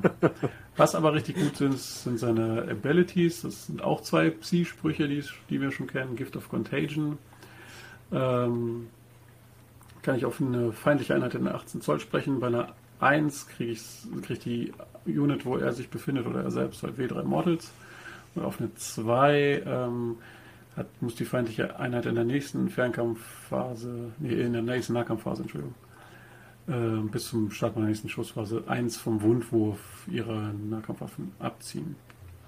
Wäre für Fernkampf noch cooler, aber für Nahkampf ist es okay, finde ich. Ähm, kann schon mal was gut was ausmachen mit dem hohen Widerstand äh, der Death Guard Infanterie oder auch, wie man gerade gesehen hat, Terminatoren. Ganz coole Kombination. Und dann haben wir den Pestilent Fallout, den kann ich auch in meiner Schussphase machen. Dann werfe ich auch wieder. Ah ne, dann das mache ich einfach, wenn eine meiner Attack, äh, wenn eine meiner Blackwind-Attacken treffen, äh, eine gegnerische Infanterieeinheit, so ist es, dann zieht sie noch zwei von der Bewegungs- und zwei vom äh, Vorrücken und Angriffswurf ab auch eigentlich super, also finde ich richtig cool. Das ist der einzige Nachteil, ist, ich muss halt einen Blackwind auf sie anlegen. Das heißt, ich befinde mich schon innerhalb von 12 Zoll. Ja, das ist so ein kleiner Malus. Also wie viel Unterschied es dann macht, sind immer noch 4 Zoll, die ich von Bewegungen, äh, Angriffs- oder ja, Angriffsbewegungen abziehe. Aber bei 12 Zoll sollte das für die meisten Einheiten immer noch reichen, außer sie haben nur 4 Zoll Standardbewegung. Ja. Also sehr gut gegen Death Guard, sagst du. ja, da Fall, ultra gut. Es kann auch, wenn, wenn die Einheit mich nicht angreifen will, ist es auch gut, sondern irgendwo anders sich hinbewegen. Also es ist schon eine gute Fähigkeit, Bewegung zu reduzieren vom Gegner. Gerade wenn man mhm. selber langsam ist, ist es immer gut. Ja. Deswegen glaube ich, ist der Blackcast auch immer noch ein ganz gutes Modell, je nach Punktzahl dann. Als Waffenfokus haben wir den Black Burst Mortar vom, von der Seuchenmörserraupe. Oh Gott. Ähm, die hat, ist auch relativ ähnlich geblieben, Reichweite 48 Zoll, ähm, hat aber drei Schuss mehr, ist jetzt W6 plus 3 statt W6, trifft auf die 3. Keine Heavy Weapon, das heißt, es bleibt bei der 3. Ähm, Stärke 8, minus 1 AP und zwei Schaden. Zwei Schaden hat sie auch schon vorher. Ich glaube aber ein AP mehr gehabt, meine ich. Mhm. Mhm. Und die Sonderregel noch ist, wenn ich in meiner Schussphase mit einer der Attacken des Mortars einen Trefferwurf gegen eine Infanterie, äh, einen Treffer gegen eine Infanterie gescored habe, dann muss die einen Battleshock-Test machen. Das ist ziemlich gut, finde ich. Mhm. Vor allem Sachen erzwingen ist immer witzig, ja. ja.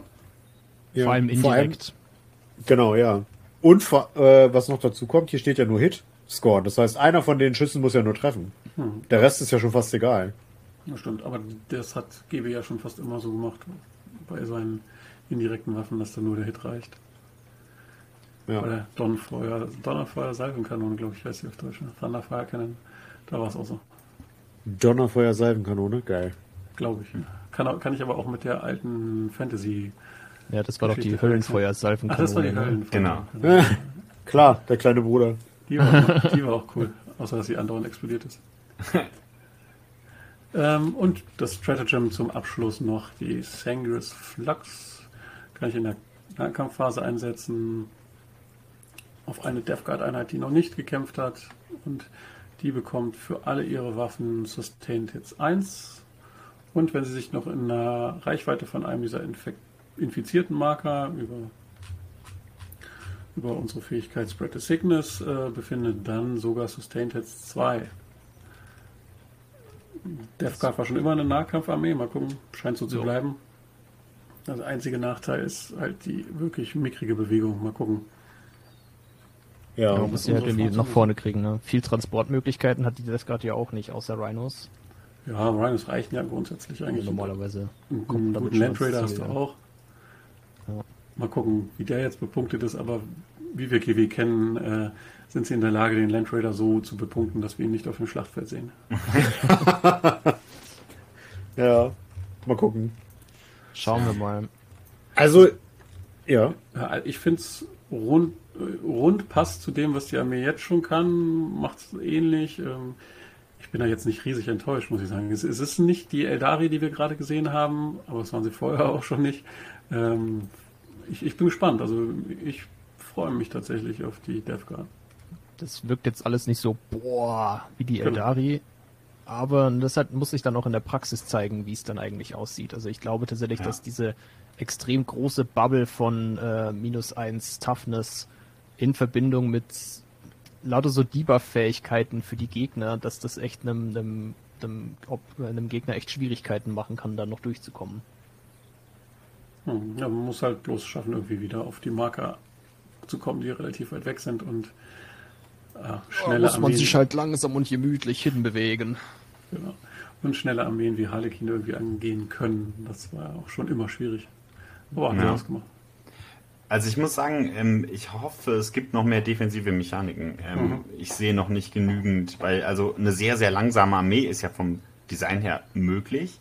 Dann muss sie aber auch was aushalten. Das sehe ich ehrlicherweise noch nicht. Also ich glaube, Toughness 6 ist nicht, nicht so viel wert, wie, wie, man vielleicht denken könnte bei den Waffenprofilen, die wir so gesehen haben. Aber ich lasse mich da natürlich auch gerne vom Gegenteil noch ähm, überzeugen. Ich würde gerne noch auf eine Sache einmal eben eingehen, deswegen, ähm, und zwar auf die Kombi-Weapon. Mhm. Weil die ist ja schon ähm, Leute, also die läutet ja quasi eine neue Design-Ära ein, wenn man so möchte. Also es gibt jetzt nicht mehr die Kombi Plasma, Kombi Melter, Kombi was, sondern es gibt nur noch die Kombi-Weapon. Ja. Und das heißt, ich habe immer dasselbe Profil. Also ob ich jetzt einen Kombi-Flammenwerfer oder einen Kombi-Melter habe, ich habe immer Anti-Infanteriewaffen dabei. Das heißt, ich habe aber auch direkt weniger Anti-Fahrzeugmöglichkeiten im Fernkampf. Ja. Und der mhm. Schaden hier, hattest du ja eben schon gesagt, Christian, verschiebt sich ein bisschen Richtung Fernkampf auf den äh, Terminatoren. Das heißt, müssen wir sehen. Ich finde das, also finde ich, würde würd ich gerne mal ähm, wissen, was ihr davon haltet. Also ich persönlich bin nicht ein super großer Fan davon, obwohl ich schön finde, dass man dann einfach bauen kann, was man möchte. Ähm, weil das sowieso was ist, was kaum jemand auf dem tatsächlichen Schlachtfeld dann noch sehen kann, was, für, was der Kombi-Teil deiner Kombi-Weapon ist. Mhm. Das, das, nimmt halt wieder eine, eine, eine Ecke an Komplexität raus, die ich zugegeben, also ich habe in der, in der 8. und 9. Edition schon echt viel drüber gegrübelt, welche Kombi-Waffen meine Terminatoren jetzt eigentlich mitnehmen sollen und in welcher Kombination ich die aufstelle. Und dann, dann habe ich mir extrem viel Arbeit gemacht, die auch zu kitbashen, sodass die genauso aussehen, wie ich das haben möchte. Und ja, dann kam irgendwie ein Update und da war die andere Kombi-Waffe in und da musste ich das, also, ne, es war immer so ein bisschen chaotisch. Ich finde es nicht schade, dadurch, dass es jetzt ein Standardprofil ist, ist es halt, ähm, das Profil ist jetzt wiederum geschärft Anti-Infanterie eindeutig. Ähm, nimmt halt wieder ein bisschen, wie du meintest, Möglichkeiten für Anti-Tank mit weg, aber dann ist halt die Einheit an sich wiederum hat eine stärkere Anti-Infanterie-Ausrichtung und du kannst dann dich tendenziell als Gegenspieler auch darauf verlassen, wenn du Blightlord Terminators siehst, dass du denkst, alles klar, das, ist, das sind die Infanteriekiller. Da gehe ich mal lieber nicht mit meinen Skitari gegen oder sowas. Also würde ich fast sagen, dann würde ich gegen Anti-Infanterie würde ich nicht die Kombi-Weapon mitnehmen, sondern den Kombi-Bolter. Ja. Ähm, deswegen weiß ich nicht, also ich finde das Profil ein bisschen, also da hätten sie ein bisschen was anderes machen können. Die hat halt 24 Zoll, ein Schuss, der zwar Rapid Fire 1, aber dann kommen wir auch maximal auf 2 mit Stärke 4, AP 0, Damage 1. Und du hoffst halt auf die Devastating Wounds, um gegen auch andere Ziele irgendwas machen zu können, also Mortals. Aber dafür hast du dann halt auch wieder zu wenig äh, Kadenz, um da irgendwie sinnvoll was rauszuholen. Mhm. Auch dass ja, du auf die 4 triffst, das verstehe ich dann nicht. Also von daher. Devastating Wounds war ja, dass du, wenn du eine kritische Wunde hast, dass das genau. eine Mortal Wound wird. Genau. Und Anti-Infanterie sagt ja, dass wenn ich die, die Zahl würfle, die da steht, dass das dann eine kritische Wunde ist. Ja, ja, klar. Also die Kombination ist schon interessant. Man muss dann quasi auf die 4 plus pokern beim, beim Verwundungswurf. Hm, ja, aber ich, ich finde es auch nicht ganz so überwältigend. Mhm. Also gegen, wie ja. gesagt, gegen leichte Infanterie würde ich immer den Kombi-Bolter vorziehen. Ja. Ja, Mal gucken, vielleicht kommt es dann am Schluss doch ganz anders raus, als wir es denken. das stimmt. Okay. Noch was zu den, zur Death Guard oder wollen wir weitergehen zu etwas sehr ehrbaren, ritterlichen, äh, hoch zu Stahlross sitzenden. Ich, ich finde es nur erstaunlich, dass sie bei der, der Death Guard nicht Mortarion gezeigt haben. Ja. Hm. Ich glaube, die einzige Fraktion, die keinen Supreme Leader gesehen hat. Na, Eldari auch nicht, aber. Ah, ne, stimmt. Und Tau auch nicht, sehe ich gerade. Okay, die, die kommen erst noch. Die kommen noch, ja. Na gut, dann, Karl. Ja. Bereite dein Referat vor, es wird alles klausurrelevant. Sehr schön. Ähm, ja, ich mag große Roboter-Überraschung. Ähm, und ich habe ja schon gleich zwei Previews bekommen für die Knights und für die Chaos Knights. Und ich frage mich, ob ich jetzt einfach irrsinnig genug bin und quasi beide so ein bisschen gleichzeitig und im Vergleich mache. Habt ihr da was gegen? Oh, das wird gut. Weil ähm, wo die, wo die Knights selber für ähm, hier Ehre, Loyalität, Tapferkeit, bla, ritterliche Tugenden, ähm, möglichst große Sachen auf dem Schlachtfeld erreichen stehen, sind halt die äh, Chaos Knights die absolute Terrortruppe. Ähm, und das zeichnet sich halt schon in den Army Rules ab. Während halt die, die ähm, Imperial Knights die Army Rules haben, Coach äh, ritterlicher Code. Ähm, Versuche das jetzt mal nicht auszusprechen. Sie haben quasi, ähm, sie können sich zwei Oaths aussuchen, also entweder tötet den Tyrannen oder ähm, Reclaim the Realm, wie übersetzt man das am besten, holt uns äh, zurückerobern. ja. Ja. Genau, also du kannst zwar pro, pro ähm, Spiel nur einen von diesen Oaths auswählen, ähm, aber du hast eben die Wahl aus zweien. Und wenn du den erfüllt hast, kriegst du dadurch ähm, Buffs für die ganze, für, für das restliche Spiel. Und bei Laylow the Tyrant ist quasi die Oath Ability äh, jedes, also jedes Modell darf Einser rerollen beim Treffen und Verwunden und dein Ziel ist, den gegnerischen Warlord zu töten. Ähm, und Reclaim the Realm ist, du kannst dich schneller bewegen, also plus eins zur Bewegung und plus eins zu Advance and Charge. Und dein Ziel ist, ähm, Objective Marker in der gegnerischen Deployment Zone kontrollieren. Ich finde tendenziell das erste interessanter, muss ich gestehen. Vor allem, wenn ich richtig lese, Reroll a Hit Roll of One and a Wound Roll of One, im Gegensatz zu wie wir es bei anderen Vorstellungen hatten, One Hit Roll and One Wound Roll. Heißt das, dass ich grundsätzlich Einser beim Treffen und Verwunden rerollen darf mit allen meinen Knights. Ja, würde ich auch so sagen. Das finde ich grundsätzlich mal nicht, nicht verkehrt. Mhm. Ähm, geht ja auch wieder ein bisschen in das Design der Armee. Wenn du halt nur fünf, sechs Modelle auf dem Spielfeld stehen hast, dann musst du halt auch schauen, dass die den dementsprechenden Output bringen. Ähm, dementsprechend nehme ich das dann ganz gerne. Äh, was dann passiert, wenn man den Deed erfüllt hat, ist das äh, ist Indomitable Heroes. Der Feel No Pain von 6 Plus, den alle Knights eingebaut haben, ändert sich in einen Feel No Pain von 5 Plus, was auch ganz fantastisch ist. Ja. Ja. Zusammen mit dem Rettungswurf ziemlich stark. Genau, ähm, Kombination mit dem Rettungswurf von 5 Plus, den sie eh schon haben. Damit sind die tatsächlich, glaube ich, relativ survivable. Also, mhm. ähm, was ja auch irgendwo wichtig ist. Weil, wie gesagt, wenn du nur fünf Einheiten in der Armee hast, dann musst du da wirklich schauen, dass die eine Weile bleiben. Was ich bei dem Coach Varric noch ziemlich interessant finde, ist, dass ähm, der Deed äh, von, dem Ober von der stärkeren Oath-Ability halt deutlich schwerer zu erfüllen ist. Also den Warlord zu töten, wenn der Gegner sich gut anstellt und ihn gut verstecken kann, ist halt sehr, sehr schwierig. Ja. Ähm, und Honor zu sein, also den Deed zu erfüllen, bringt halt auch richtig starke Fähigkeiten, wie wir auch gerade gesehen haben. Noch, und dann noch zusätzliche, während es bei Reclaim the Realm aus meiner Sicht andersrum ist. Da ist vielleicht die Fähigkeit, die Oath-Ability nicht ganz so gut, auch wenn sie nicht schlecht ist. Aber den Deed zu erfüllen, also einfach Marker in der gegnerischen Deployment Zone zu kontrollieren, schon einfacher. Auch nicht einfach, aber deutlich einfacher. Ja.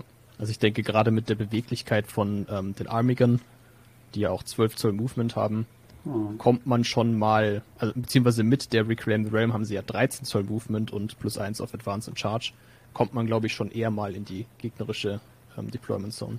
Ja. Schön ist auch, dass man damit eben auch seine, ähm, seinen Spielstil kurzfristig mal der gegnerischen Armee anpassen kann, wenn die eine so sehr fokussierte Elite-Armee spielen, die nicht den Luxus hat, irgendwie überall Truppen auf Objectives stehen zu lassen, dann kann man sich dann schon mal überlegen, hey, dann nehme ich mir halt den Reclaim the Realm und renne mit meinem Armiger vor und zack, habe ich das, habe ich mein, meine Honors.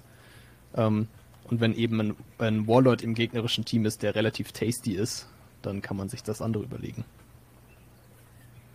Ja. Ich weiß nicht, wie es, also ich höre schon raus jetzt, dass euch das sehr gut gefällt, die, die Armeefähigkeit. Ich weiß nicht, wie es dir geht, Florian. Ich habe persönlich ein Problem damit, dass meine Armeefähigkeit als Imperial Knight Spieler darauf basiert, ob mein Gegner zu dumm ist, seine, seine Sachen zu, zu blocken. Ähm, ich finde es halt kritisch, dass der Gegner eingreifen kann in meine Armeefähigkeit. Ja, die ist gut, der, der Bonus ist richtig gut. Aber ich glaube, dass die Armee damit dann stehen und fallen wird, wie gut mein Kontrahent ist. Also ich sag mal gegen einen Bell oder gegen einen, ähm, was weiß ich, gegen einen, einen Fred würde ich jetzt schon sagen, die wissen ganz genau, wie man das aushebelt und dann kriege krieg ich beides nicht, egal was ich davon nehme. Ähm, und das ist, glaube ich, sowas, wo ich mir sage, hm, da hätte ich mir was anderes gewünscht, dass man irgendwie, was weiß ich, zwei Runden lang bestimmte Armigers äh, buffen muss oder was weiß ich. Oder drei Runden meinetwegen, dass man dann das kriegt. Oder sowas wie das Kaojun von den, von den Tau, dass sowas erst später greift. Das finde ich, glaube ich, eleganter gelöst. Weil hier ist es halt wirklich so, hast du einen guten Gegenspieler, dann wird er dir auf gar keinen Fall zulassen, dass du deine Fähigkeit kriegst. Hm. Ist auch ein bisschen fraktionsabhängig, würde ich sagen, oder? Also es gibt ja, ja so ähm, Fraktionen, die sehr resistent sind und Fraktionen, die ähm, meistens so Abzug 2, 3 einfach zerbrechen. Also keine Ahnung, ich weiß natürlich noch nicht, wie die Regeln kommen, aber Orks zum Beispiel ähm, sind ja eine Fraktion, die, die haben halt nicht genug Dampf. Also gegen Orks könntest du auf jeden Fall erzwingen, eine der beiden Deeds zu erfüllen in spätestens Runde 3, wenn du es wirklich willst mit Knights. Mhm. Ähm, eine andere Fraktion, wo das sehr, sehr schwierig sein könnte, wäre zum Beispiel Eldari. Also alleine schon das, ja, ich bestehe halt jeden Wurf automatisch, wenn ich will, ähm, macht es schwieriger, äh, das Modell dann tatsächlich zu töten, wenn es sein muss. Mhm. Ja, also bin ich ein bisschen bei dir, Jan. Ich finde es äh, vom Design her interessant. Es wird sich zeigen. Knights müssen ja gute Fähigkeiten bekommen, weil wir bisher sehr viele Anti-Knight-Fähigkeiten gesehen haben, die Space Marine äh, Armee-Regel zum Beispiel. Ähm, deswegen, also ich müssen wir mal sehen. Ich hoffe, dass es irgendwie funktioniert. Wird sich aber noch zeigen müssen. Also ich habe auch Bedenken. Ja. Also letztlich, ich glaube, Knights sind mit zusammen mit Custodes eine der am schwierigsten zu balancenden Armeen im Spiel, weil du halt Absolut. sehr wenige, sehr, sehr starke Einzelmodelle hast. Und das ist halt äh, da die richtige Balance zu treffen, dass sie nicht halt ultra nervig werden, wie sie es eigentlich ganz ehrlich in der achten Edition einfach waren, und dass sie halt aber auch als Einzelarmee nicht so ein Witz werden, wie sie es dann in der neunten waren, ähm, ist halt, da, da, muss man, glaube ich, da muss man, glaube ich, die richtige Balance finden. Ähm, meiner Meinung nach ist mit dem Objective Control Stat schon mal ein sehr, sehr wichtiger Schritt getan, weil du damit auch nochmal nachregeln kannst im Zweifelsfall. Ja. Ähm, so ein paar äh, Quality of Life Changes, sage ich mal, ist, dass es nur noch einen Damage Track gibt, also quasi äh, es gibt nicht mehr drei verschiedene Damage Stats, sondern nur äh, einen, also Damaged 1 bis 4 bei den Armigern und 1 bis 7 Wunden übrig bei den großen Knights. Und dann ist auch nicht mehr alles kaputt bei dem Knight, sondern einfach nur noch minus 1 zu Hit. Ja. Ähm, das heißt, die können sich auch noch weiterhin bewegen, sind nicht so eingeschränkt. Das heißt, du hast mehr, behältst deine Mobilität und nicht, wenn, wenn dein Knight eine gute Salve abkriegt, äh, kannst du ihn eigentlich schon vergessen. Ähm, also das gefällt mir auch ganz gut. Das macht sie längerfristig spielbar und hoffentlich auch ein paar Runden, ein paar Runden lang mehr. Ja, das stimmt auf jeden Fall, ja. Mal gucken. Letztlich ist natürlich alles noch von den vollständigen Regeln abhängig. Ich bin aber guter Dinge. Ich plane tatsächlich im ähm, November Nights oder ähm, Chaos Knights zu spielen. Mal gucken. Einfach nur, weil ich Bock habe, einfach fünf Modelle auf den Tisch zu stellen und sagen, das ist meine Armee. Hier, bitteschön. ja. Bin ich gespannt. Ähm, mhm. Genau, bei den äh, bei den Profilen, bei den Knights, finde ich, gibt es jetzt nichts irgendwie groß Überraschendes. Die sind im Grunde äh, relativ ähnlich zu dem, was jetzt in der achten Edition auch da ist. Die Toughness ist hochgegangen auf Toughness 10 bzw. 12. Ähm, was ich interessant finde, aber bei den ganzen schweren Waffen ist ja auch die Strength hochgegangen, wie blöde. Mhm. Also das Einzige, was halt hier ist, mit du kommst halt jetzt auch mit den schwereren Anti-Infanteriewaffen halt nicht mehr so gut durch einen durch einen Armiger oder durch einen äh, Knight durch. Also was halt wiederum die ähm, das Profil schärft, ist es Anti-Infanterie oder ist es Anti-Tank. Ähm, genau, ansonsten find, also ansonsten sehe ich jetzt da auch gerade nicht, nicht arg großartige Sachen in den, in den ähm, Daten, äh, Datasheets. Ja, ähm, man könnte vielleicht einmal erwähnen, gerade der Vergleich ähm, der Toughness zu der Stärke der Melter-Waffen ist ja vielleicht interessant. Ja. Weil äh, Melter ja bisher ein krasser Tank-Killer ja. äh, Night Killer waren und das sind sie jetzt definitiv einfach nicht mehr. Mhm. Selbst die Amigas haben jetzt mehr Verteidigung als die ähm, Melter an Stärke haben und damit ja. ähm, die ganz klassische Anti-Armor-Waffe ist jetzt ähm, quasi ausge also überwunden sozusagen ja. aus Perspektive der Knights. Also da haben die Knights den, den an, die Anpassung an die, an die höhere Skala auf jeden Fall als, als Gewinner durchgemacht. Ja. Wobei ich sagen muss, das sind ja quasi die handgetragenen Melter, die jetzt auf Stärke 9, glaube ich, sind. Ne? Hm.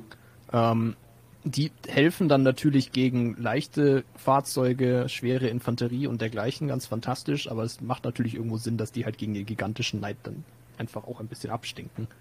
Ähm, weil sonst war halt Melter-Spam, ne, der, der, das, das Mittel der Wahl quasi. Äh, aber Ja. auch die riesigen Melterkanonen der kleineren Knights äh, haben Stärke 9. Also das die haben ist Stärke schon 12. Kann ich Der einfach nicht Thermal lesen. Spear, Melter Der 4, Thermalspeer. Stärke 12. Ach, ich habe auf die Meltergun geguckt. Okay, dann habe ich nichts gesagt. Genau, also je größer, je größer der Melter, desto stärker. ist das schon schön. Desto größer das Loch, was er brennt. Genau, Die hat Regeln hatten ist Ort schon ein geschrieben. bisschen Optischer. Das ist, äh, größere Kanone muss wer Wumms machen.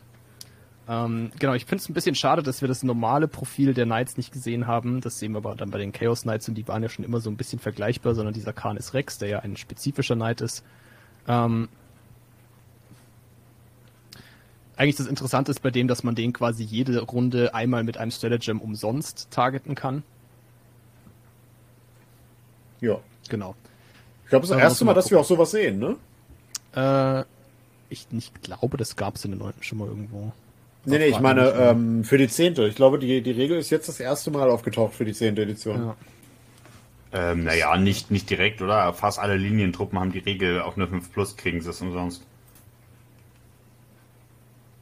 Wie? Das Stratagem. also Skitari zum Beispiel kriegen ja auf die 5 Plus, kostet das Stratagem, das du auf sie ansetzt, nichts. Ich glaube, nein, ist ein Refund, ne? Echt? Spannend. Ja, äh, mehrere Linientruppen, also ganz viele Fraktionen hatten das schon, dass die, äh, dass, dass die auf die 5 Plus äh, den, die Kosten des Stratagems um 1 reduzieren, war, glaube ich, die Formulierung. Oh, krass. Okay, ja, dann, ich sehe mal, ich habe eine Aufmerksamkeitsspanne wie so ein, weiß ich nicht. Ähm, das ist mir Ja, nicht ich aufgefallen. Ich bin, ich bin von den großen Kanonen abgelenkt. Ja, genau. Apropos große Kanonen. Meine absolute Lieblingswaffe im Spiel, die Thundercoil Harpoon. Donnerspulen Oh, yes. Harpune. Äh, hat auch ein neues Profil bekommen. 18 Zoll Range, eine Attacke, 2 plus Treffen, Stärke 24, weil klar, ne? AP 6 und Damage 12. Außerdem Anti-Monster 4 plus, Anti-Vehicle 4 plus und Devastating Wounds. When you need something really dead.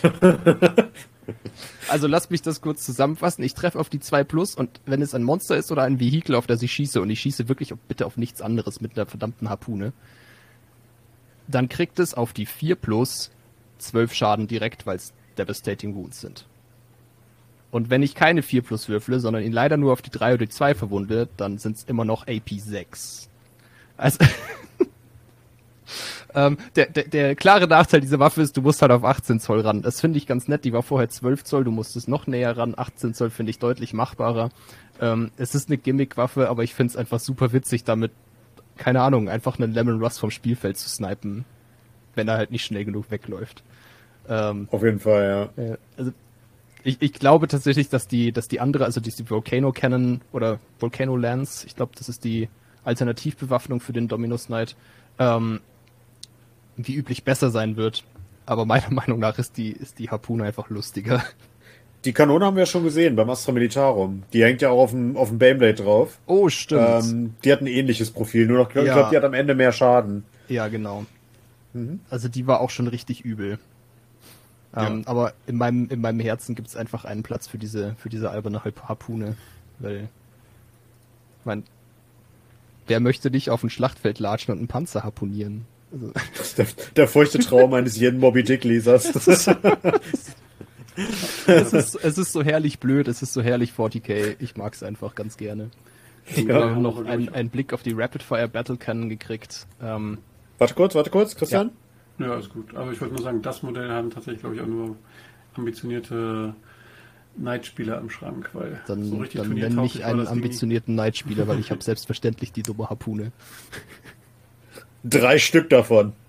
Nee, ich habe nur eine, aber eine muss dann noch reichen. Aber klar habe ich den. mein Harpune und Flammenwerfer, was willst du mehr? Klar. Genau.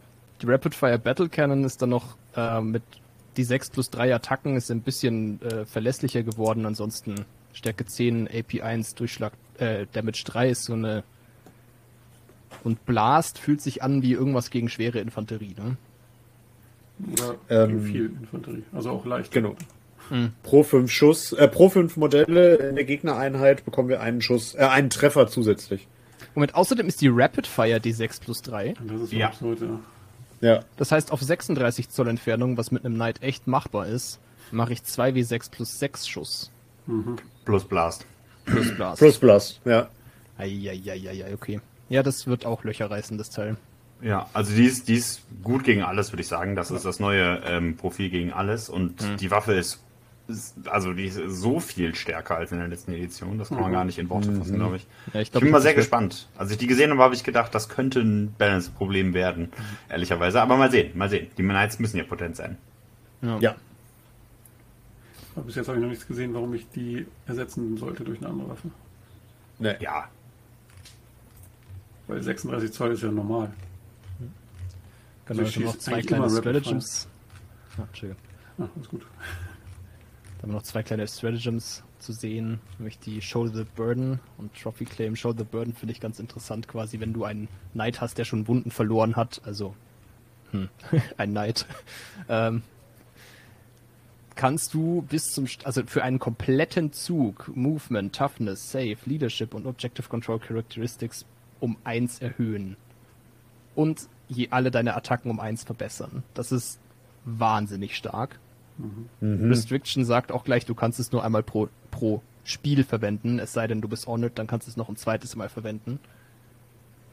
Aber für dieses, diesen Moment von, ich habe diese eine Runde und dieser Knight ist jetzt der Held und macht jetzt alles weg, ähm, ist es äh, ziemlich heftig, glaube ich. Ja, finde ich auch richtig stark. Ja. Die, ein, die einzige Frage, die ich mir jetzt bei den Restrictions schon wieder stelle, ist, wenn ich das jetzt genutzt habe, ohne Honor zu sein, äh, darf ich es dann nochmal nutzen, wenn ich Honored bin, oder habe ich das dann schon äh, sozusagen raus, also kann ich sie nur zweimal benutzen, wenn ich bereits Honored bin? Das ist so, wäre so mein erstes Wording-Problem. Ich glaube, die Intention ist an der Stelle, dass du es quasi ein zweites Mal bekommst, wenn du honored bist. Ja, ich denke auch. Aber ja, guter Punkt. Das ist wieder das klassische Wording-Problem. Aber 2 CP ist natürlich auch ein bisschen, also ist schon teuer für die Das ist aktuellen teuer. Stratagems, aber ist halt wirklich mega gut. Ja, und jetzt kombiniert das doch gerade mal mit unserem guten Freund Canis Rex, den wir einfach in die Mitte des Spielfelds schieben. Er kriegt eine Wunde und dann aktiviere ich ihm auf ihm das für kostenlos. Mhm. Ähm, ja. Ja, ja.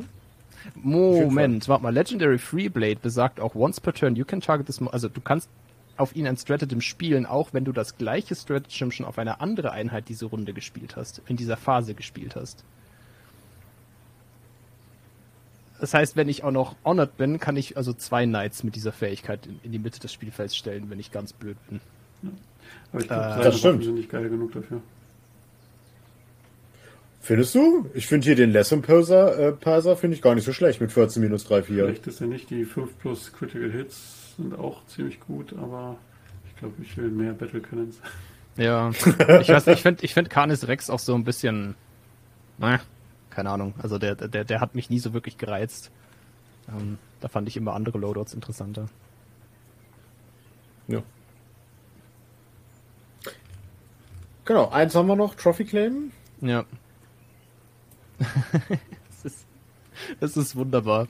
Du, sag, du sagst in deiner Shooting-Phase oder der Fight-Phase an, dieses Monster oder dieses Vehikel stirbt jetzt. Und wenn du es schaffst, kriegst du einen Kommandopunkt.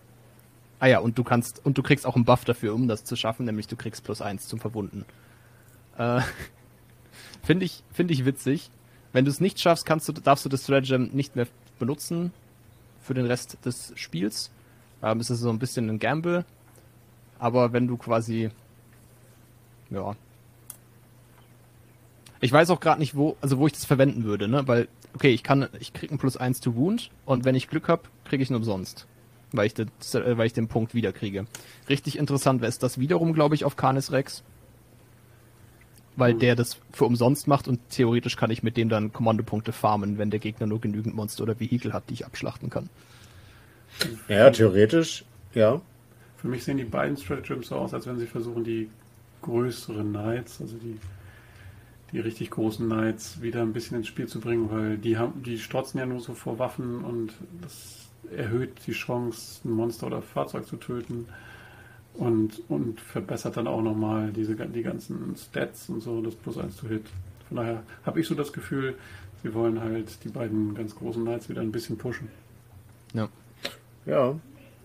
Na, ich finde es halt ganz, ganz interessant hier, das Trophy Claim, weil ähm, selbst wenn du den CP, also du, du gibst halt einen CP aus und kriegst dann ähm, äh, die, das Plus eins zum, zum Wunden. Das reicht ja schon, um bestimmte Einheiten einfach vom Feld zu pusten. Mhm. Und ähm, wenn du dann den CP wieder kriegst, hast du halt einfach quasi kostenlos einen Buff gesnackt, so, ne? Ja.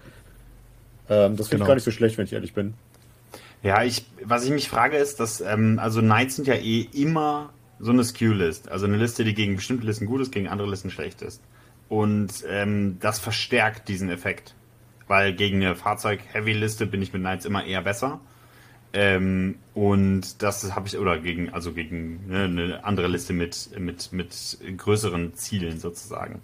Ähm, mhm. Weil häufig ja das Problem ist, dass ich nicht genug Kadenz habe, in dem Sinne, dass ich viele verschiedene Angriffe auf Trupps setze. Ja. Ähm, und dadurch, dass ich natürlich dann diesen Effekt, ich verstärke den hier, äh, und ich weiß nicht genau warum. Ich glaube nicht, dass das nötig ist äh, und halte es vom Design her äh, zumindest für eine interessante Entscheidung. Äh, ich bin mal gespannt, wie sich das äh, zeigt. Das wird jetzt nicht den Riesenunterschied machen, äh, zugegebenermaßen. Aber ich hätte eher was gerne gesehen in die andere Richtung. Also was, was vielleicht nicht mich belohnt, wenn ich auf einzelne große Fahrzeuge schieße, sondern vielleicht was, äh, wo ich mehr ähm, ein Gamble eingeben muss im Sinne von die Waffen mehr verteile auf Ziele oder vielleicht mehr auf Infanterie-Squads schieße oder irgendwie so. Ja. Also ich, hm. ich, glaube auch, das wird wieder der kritische Punkt bei den Knights. Ne? Haben sie einfach genügend Möglichkeiten, mit, mit einer MSU-Liste umzugehen? Weil das war ja eigentlich immer der Struggle, dass sie einfach nicht, dass du nicht genügend Modelle hast, um die gegnerischen Modelle an, anzugehen oder zu beschäftigen. Ähm, was wir jetzt noch nicht gesehen haben, ist zum Beispiel die Gatling-Kanone. Wir haben noch nicht gesehen die Armiger mit den äh, Maschinenkanonen. Ähm, also es sind noch ein paar Einheiten außen vor, die mehr Kadenz haben.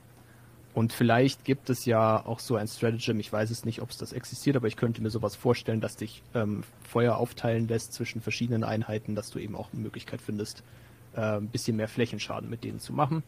Das wären Sachen, die dem entgegenwirken, aber du hast schon völlig recht. Momentan, also das, beziehungsweise das ist auch das, was uns Games Workshop hier ja gerade präsentiert, sind sie die großen Monsterjäger. Ähm, die triumphierend übers Schlachtfeld ziehen, was natürlich sich super cool anliest und cool anfühlt, aber wahrscheinlich nicht gegen alle Armeen sinnvoll ist. Ich glaube sogar, dass das mit am besten gegen Knights ist. Ja, ja klar. Also die sich wieder was, gegenseitig was macht umbringen. mehr ne? Spaß als Knights gegen Knights spielen. Äh, Moment, Battletech? Ja. Nein, nein, nein, ich spiele nicht Battletech. äh, genau, und als, als krasser Kontrast dagegen halt die, die Chaos Knights, die halt ähm, dieses ganze heroische Dinge erobern oder sonst irgendwas einfach mal komplett wegschmeißen und stattdessen versuchen, dem Gegner so viele ähm, Battleshock-Tests wie möglich aufzuzwingen. Mhm. Ähm, als ich nämlich da die Army Rule gelesen habe, ab der ersten Battle-Runde alles innerhalb von 12 Zoll kriegt minus 1 auf Battleshock-Tests, sag ich mir so, das ist aber irgendwie gar nicht so spannend. Ähm, und dann ab Runde 3, jedes Mal, wenn ich was attackiere, was Battleshocked ist, kriege ich plus 1 zum Verwunden. Ist ja okay, aber wer ist denn schon Battleshocked? Ähm, und dann liest man so den Rest der Le Re Regeln und stellt fest, ah, okay.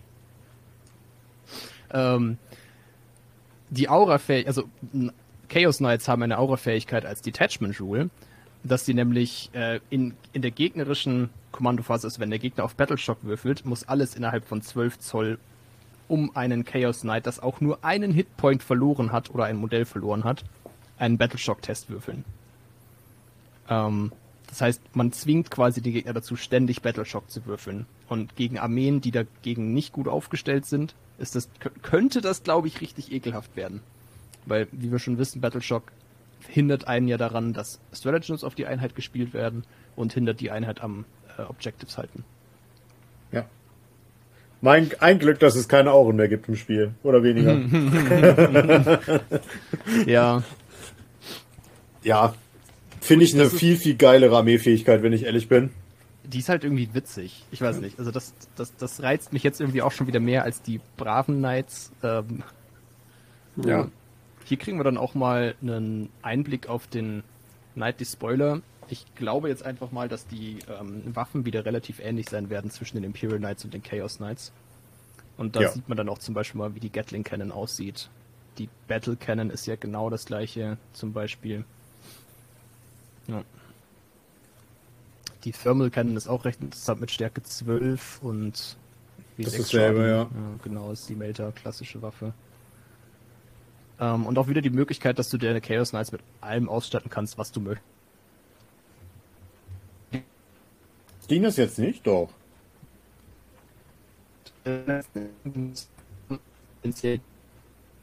Nicht. Die Hm. waren an Kombinationen gebunden. Okay. Also zum Beispiel einen Knight mit zwei Thermalkanonen konntest du, glaube ich, regeltechnisch nicht als Imperial Knight, sondern nur als Chaos Knight aufstellen. Ah ja. Und die Chaos Knights ist halt ja, keine Ahnung, nimm doch mit, was du willst. Mehr Anarchie. Ja, Please. genau. Definitiv. Ähm, Äh, ich habe gerade was nachgelesen, jetzt habe ich, das- hab ich den Moment leider verpasst. Haben wir über die Gatling Cannon schon geredet? Nein, das wäre jetzt eine, das wäre jetzt die perfekte Gelegenheit dafür. Fantastisch, dann stell sie Oh, gerne Florian. Ähm, Gatling Cannon, genau. 36 Zoll, ähm, 18 Attacken, trifft auf die 3 plus, Stärke 6, Durchschlag 2, 2 Schaden. Das klingt jetzt eigentlich so ziemlich genauso, wie es in der alten Edition auch war, ne? Ähm, und tatsächlich hat die Gatling Cannon keinerlei Sonderregeln. Zumindest im Profil nicht. Ja. Ähm, aber 18 Schuss äh, ist ja schon etwas mehr als vorher. Immerhin. Stimmt, Ähm, die hatte 12, glaube ich, oder? Kann das sein? Genau. Ja. Ähm, und Stärke 6 minus 2, 2, zugegebenermaßen nicht, nicht so sehr anders als vorher, wobei 50% mehr Kadenz ja auch schon, Ja, schon äh, nicht nicht zu schlecht, verachten ja. ist. Aber mit der Armeefähigkeit zusammen natürlich äh, fantastisch. Und zwar, ähm, dass wir, wenn ich dir das einfach mal ganz kurz aus dem Mund nehmen darf, Ja, ähm, die Detachment Rule. Und zwar, äh, wenn eine Einheit, äh, ähm, ach Quatsch, das ist nicht die Detachment Rule, das ist die Army Rule. Ähm, das ist die, wenn, wenn ich auf eine Einheit schieße, die Battleshocked ist, dann, ähm, dann kriege ich plus eins auf den Verwundungswurf. Und das ist natürlich fantastisch mit dieser Waffe. Also mit einer, Ja. mit einer Low Strength Weapon ist das natürlich immer ein großartiger Bonus. Das äh, würde effektiv bedeuten, dass ich zum Beispiel die Space Marines auf die 2 Plus verwunde. Was Und- schon wieder ziemlich tasty ist. Und wenn Ja, du ja. bedenkst, dass du einem Knight auch einfach zwei von diesen Dingern dran tackern kannst Ja. und dann Mhm. mit 36 Schuss anfängst, arme, arme Space Marines wegzupacken. Ja, und dann nimmst du halt definitiv zwei Regimenter Space Marines vom Feld. Allerdings auch nicht mehr als zwei, denn du kannst ja auch mit einer Waffe auch nur einen Target targeten. Genau. Also Overkill ist wie immer ein Problem bei den Knights. Du machst unendlich viel Schaden, aber wenn du halt auf Guardsmen schießt, sind die halt verbraucht. Aber das Gefühl ist da. Ja, natürlich. Klar. Genau. Hier äh, bei den die Spoilern sieht man auch einen kleinen, ähm, kleinen Hinweis auf die Interaktion mit den äh, War Dogs. Also das sind die Armiger der Chaos Knights. Ähm, wenn ein friendly, wenn ein freundlicher War Dog innerhalb von 9 Zoll ist, kriegt der plus 1 auf seinen Battleshock-Test. Das ist irgendwie so ein, naja, ein kleiner Buff, aber immerhin, sage ich mal.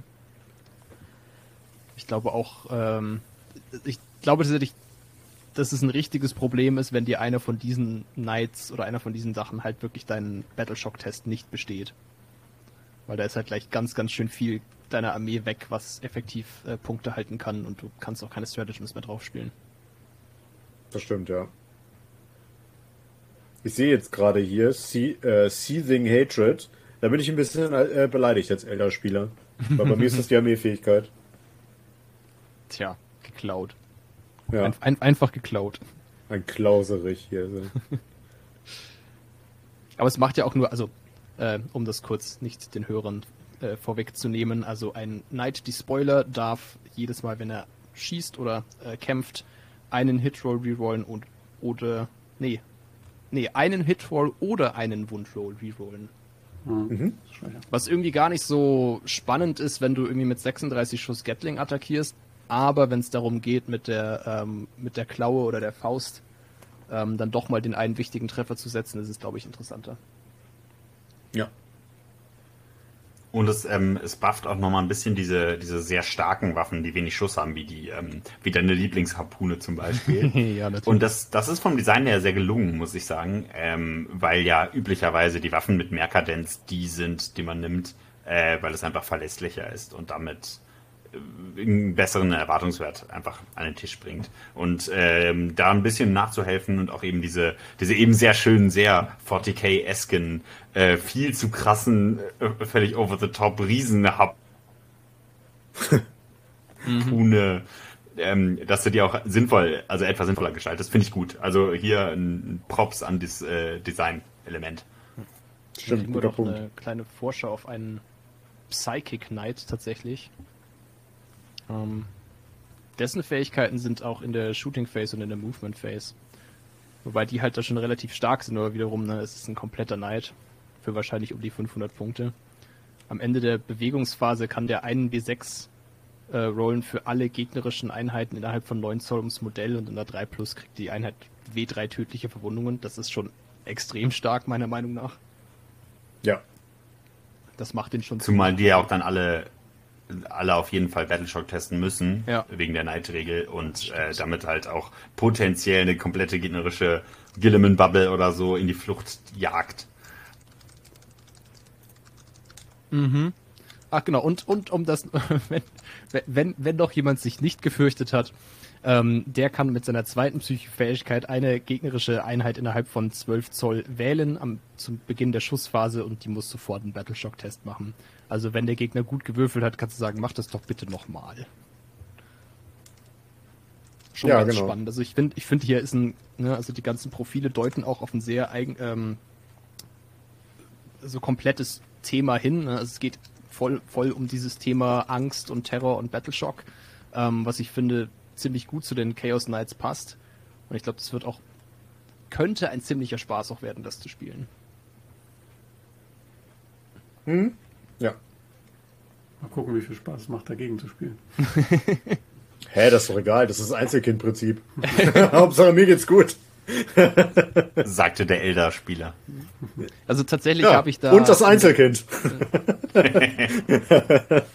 tatsächlich habe ich da in der neunten Edition und auch in der achten Edition so ein bisschen Dinge gehabt, weil halt viele meiner Freunde einfach keine Lust hatten, gegen Knights zu spielen, weil du musst halt dein komplettes Spiel, was du eigentlich machen möchtest, umstellen, um gegen Knights eine Chance zu haben. Ähm, ja. Was ich auch verstehen kann. Ich hoffe, dass es sich am Ende, also durch die ganzen Sonderregeln, auch durch das Objective Control und so weiter, so rausgeht, dass die Knights besser gebalanced sind und es mehr Spaß macht, dagegen zu spielen. Ähm, ansonsten hole ich sie halt für Turniere oder so irgendwie so einen Spaß raus. Mal gucken. Mhm. Ja. Genau, man hat noch zwei Blicke auf Waffen. Einmal der Desecrator Laser Destructor. Fantastischer Name. Ähm, der mich jetzt allerdings gar nicht so beeindruckt, muss ich sagen. Also drei Attacken, nee. Stärke 18, gut, er trifft auf die 2 Plus, ziemlich cool. Ähm, AP 4 ist auch super stark, aber irgendwie gegen die anderen finde ich es jetzt auch nicht so, also hm, nicht so beeindruckend, nicht, oder? Vor allem nicht gegen die Rapid Fire Battle kennen. naja, genau. Wobei ich mich frage, warum die ganz dicken Waffen mit wenig Schuss bei denen tatsächlich auch immer auf die 2 treffen. Wahrscheinlich, um die Frustration zu vermeiden, wenn man daneben schießt. Vermutlich. Nee, die, der Frust kommt dann, wenn die Anstandseins damit beiliegt. Ah, da sprichst du was aus. Aber dafür, die darf ich ja dann rerollen. Hm. Das stimmt, Immerhin. ja. Also das macht die dann vielleicht doch ein bisschen mehr reliable. Dann kriegen wir auch nochmal einen Blick auf die Warp Strike Claw oder die Donnerfaust. Mhm. Ähm, das beste, der beste Gegenstand, wenn man richtig große Schellen verteilen will auf dem Schlachtfeld. Ich finde, der Stärkewert von 20 ist da dann auch irgendwo angemessen. Der Schadenswert von 8 vor allem. Ja. Ja. Wobei ich jetzt sagen muss, ich finde 8 wenig. Weil wenn, wenn dir, wenn dir so ein, so ein äh, hochhaushoher Roboter seine Faust ins Gesicht schlägt, so als Terminator, und dann sagst du, ja, ich habe aber einen 4 Rettungswurf, finde ich halt 8 Schaden irgendwie, weiß ich nicht. Ja gut, den 4 Rettungswurf hast du aber auch gegen 12 Schaden. Hast du? Deswegen fehlt mir bei solchen Waffen irgendwie, äh, weiß ich nicht, so dieses, was wir aktuell haben, so dieses Rettungswurf ignorieren zum Beispiel. Wobei ich das Design technisch schwierig finde. Also ich wäre sehr froh, wenn es einfach bei den Rettungswürfen bleibt und sie dann diesmal nicht einen Rettungswürfe ignorieren und dann einen Rettungswürfe ignorieren, ignorieren und dann einen Rettungswürfe Mhm. ignorieren, ignorieren, ignorieren einführen. Wo haben sie das- das denn gemacht? Das ist auch sowas, was mich an der, an der, ja, an den aktuellen Regeln halt auch ein bisschen abschreckt. Ja. Das tut der Jim. Dreadhounds. Ja, ganz nett. Also immer wieder ein bisschen, hey, Teamarbeit. Ähm, wenn du zwei Wardog-Einheiten hast, die äh, gemeinsam beschließen, ich kämpfe jetzt den oder ähm, beschieße jetzt einen Gegner, kannst du eine Einheit wählen, auf die beide schießen oder dementsprechend angreifen und dann kriegen ihre Attacken Sustained Hits 1. Also quasi, ähm, äh, wie, wie war das beim Critical Sechsen noch explodieren. ein- genau, Sechsen explodieren. Und das Schöne ist, wenn der Gegner äh, wenn der Gegner battle shocked ist, kriegt man das auch noch auf die 5 plus. Ja. Was dann, also, ja. Genau, also es, es zieht sich wieder durch. Macht, sieh zu, dass dein Gegner battle shocked wird und dann ähm, ihn kaputt machen. Finde ich ein interessantes Thema. Deswegen jetzt auch von mir einfach mal die Frage hier in die Runde. Welche, welche von den beiden Fraktionen findet ihr gelungener? Ich persönlich muss sagen, dass ich die Chaos Knights deutlich äh, attraktiver finde. Ich finde die beide gut. Die Chaos Knights sind wahrscheinlich wieder unangenehmer als die normalen Knights. Allein weil sie so viele Battle Shocks auch tatsächlich forcieren. Ja. Ich bin mal sehr gespannt, ähm, wie sich das ähm, spielt. Ich habe ein bisschen die Befürchtung, dass die Battleshock-Mechanik etwas over the top ist. Jetzt nicht speziell bei den Knights, sondern generell. Ähm, weil die Moralwerte ja entsprechend hoch angesetzt sind. Sagen wir mal so, im aktuellen Modus, wo Moral ja für alle Fraktionen außer eine egal ist und ich die eine Fraktion spiele, die Moral spürt, äh, das Spiel gegen Chaos Knights macht gar keinen Spaß. Wenn der Chaos Knight Spieler weiß, dass er Runde 2 das Du kannst mich nie wieder chargen anmacht, äh, habe ich das Spiel verloren und ich kann nichts dagegen tun. Ähm, und ich möchte das gerne nicht sehen in der 10. Edition so. Ich habe ein bisschen Angst, ähm, wenn, wenn jetzt äh, zum Beispiel äh, die minus 1 Leadership an ist auf überall 12 Zoll Umkreis um die Knights und ich kann dann forcieren überall die Tests, dass, dass man gegenüber halt einfach Abzug 2 keine Option mehr hat zu spielen. Das würde ich schade finden. Ähm, dennoch muss ich sagen, dass ich die Chaos Knights besser designt finde, weil da alles irgendwie Hand in Hand geht. Bei den Imperial Knights sind es gefühlt einfach Regeln, die nebeneinander stehen. Bei Chaos Knights ist es so ein, es greift sich so ein bisschen unter die Arme.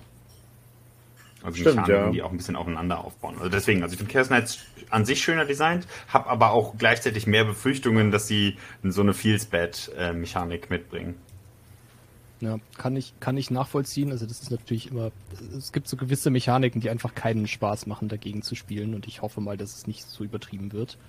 Ähm, ich persönlich finde auch die Chaos Knights interessant und auch aus den gleichen Gründen, weil es fühlt mehr, es fühlt sich mehr so an, als würde es Hand in Hand gehen, ne? als wäre da wirklich ein, ein konsistente, konsistentes Designziel dahinter, was ich jetzt bei den Imperial Knights selber noch nicht gesehen habe, so außer dieses hier für Ruhm und Glorie, bla.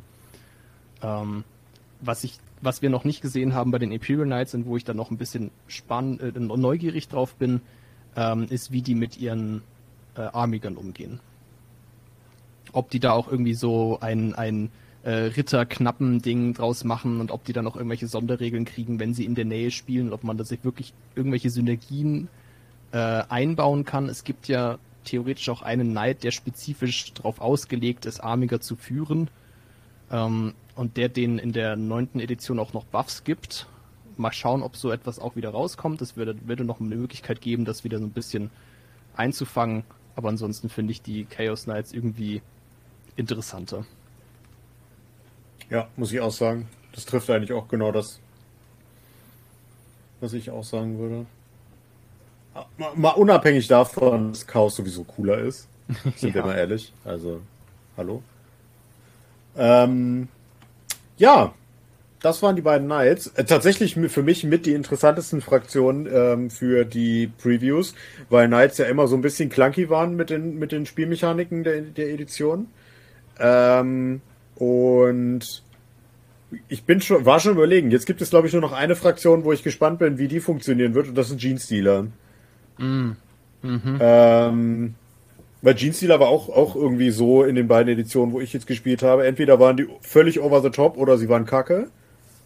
Ähm, Vor Mal schauen. Die, vor allem, wie funktionieren Jeans-Dealer ohne 27 Seiten Zusatzregeln? Und ohne Doktortitel, ja. Ja, genau. Ja. Mal gucken, wir werden sehen. Vielleicht haben sie da ja wirklich mal Hirnschmalz reingesteckt. Da wird wieder viel Revive sein, denke ich. Möglich, ja, stimmt. Okay, dann, äh, wir haben noch einen Faction-Fokus über. Das sind die Tau. Wollt ihr die zusammen machen? Dann könnt, könnt ihr euch die teilen, dann habt ihr beide nochmal. Ich denke, du sprichst mit mir und Florian. Ja. Ähm, ja, for the greater good. Ähm, hebe bitte der die Hand oder schreibe in den Chat, wer sie beim ersten Lesen komplett verstanden hat. ähm, im Moment, Prinzip, Moment, ich probier's. Im Prinzip wähle drei Einheiten und zwei davon sollten deine sein und die dritte eine feindliche Einheit. Ähm, beide deine Einheiten müssen diese feindliche Einheit sehen können. Ähm, eine dieser Einheiten machst du zu Observatoren und die andere Einheit zu den Geführten, also der Guided-Einheit. Ähm, dann darfst du in der Schussphase ähm, auf die äh, gewählte Feindeinheit, die gespottete, das habe ich vergessen zu sagen, Unit ähm, wenn, du dann mit der Guided, also wenn du dann mit der Guided Unit auf die Spotted Unit schießt, dann bekommst du plus 1 ballistische Fähigkeit. Oder, ja.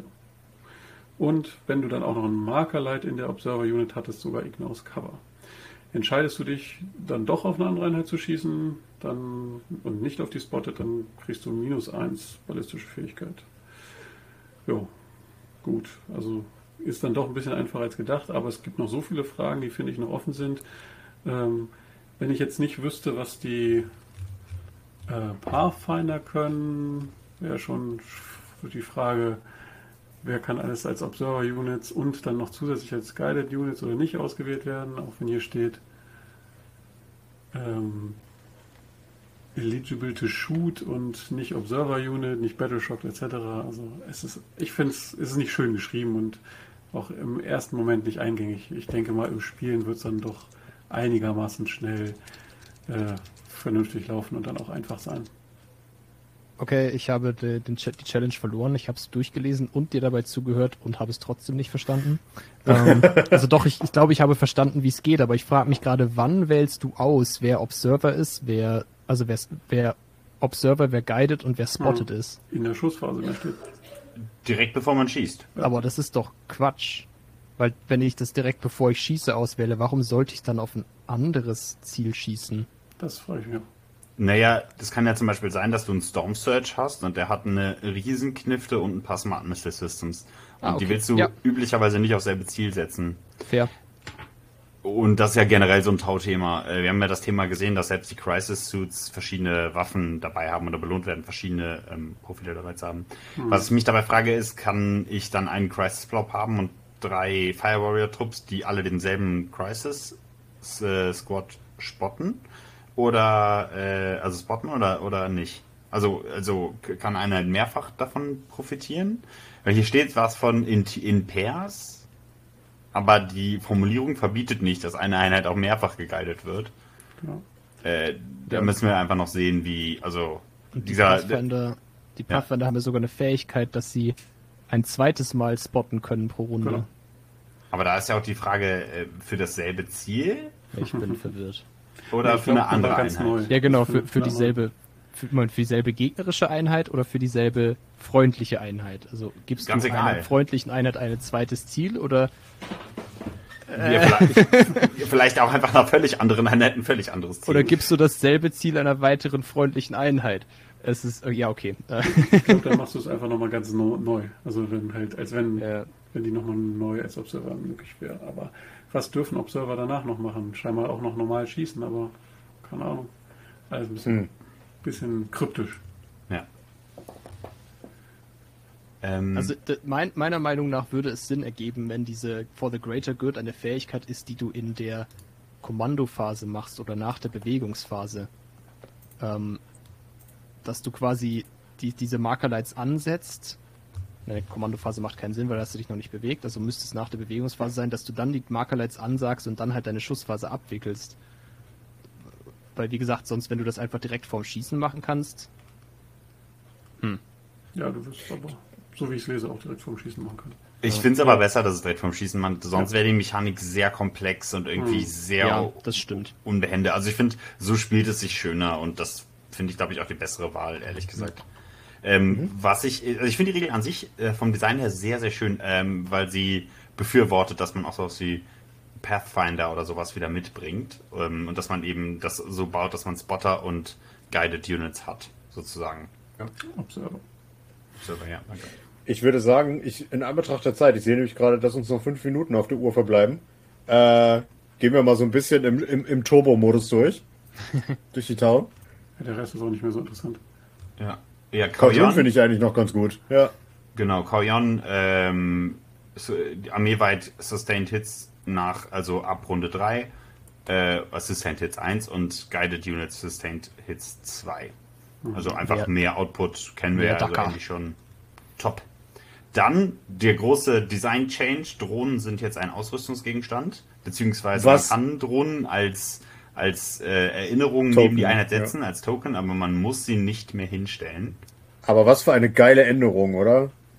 Ich finde es, glaube ich, generell gut fürs Spiel, aber ich würde auch verstehen, wenn Leute, die jetzt gerade ihre 96. Äh, Drohne bemalt haben, das ehrlicherweise eher negativ äh, betrachten. Und ist natürlich für Tau auch effektiv ein Nerf, muss man einfach ganz klar sagen. Ne? Also diese kleineren Drohnentrupps waren schon einfach sehr stark. Genau. Die Shield-Drohne ist auch nur noch, bringt nur noch plus eine Wunde. Ist also nicht nutzlos, aber nahezu. Das stimmt, aber dafür gibt's die Guardian-Drohne, die äh, eins vom Wundwurf abzieht. Wobei man sehen muss, wer die dann am Ende dabei ich haben würde sagen, das war schon so eine spezielle Drohne, die hatte nicht jeder dabei. Gun-Drohnen sind unverändert, Marker-Drohnen bringen Markerlight, Missile-Drohnen sind auch unverändert. Genau. Dann, was wir alle sehen wollten, die Raygun, sie wurde uns gezeigt. Es Oh. ist eine Attacke, trifft auf die 4, aber ja, mit dem Guided Auf easy drei, auf die 3 ja. zu bekommen. Ähm, bleibt zu sehen, was wir da noch mehr machen können, weil ein Schuss auf die 3 ist immer noch recht unzuverlässig. Äh, Stärke 20 minus 5, W6 plus 6 Schaden. Ähm, ist gut, ist gut. Nicht so beeindruckend, wie es hätte sein können, wenn wir vorher nicht über Knights geredet hätten. ähm, genau, muss man mal sehen. Also ein Schuss auf die 3 plus.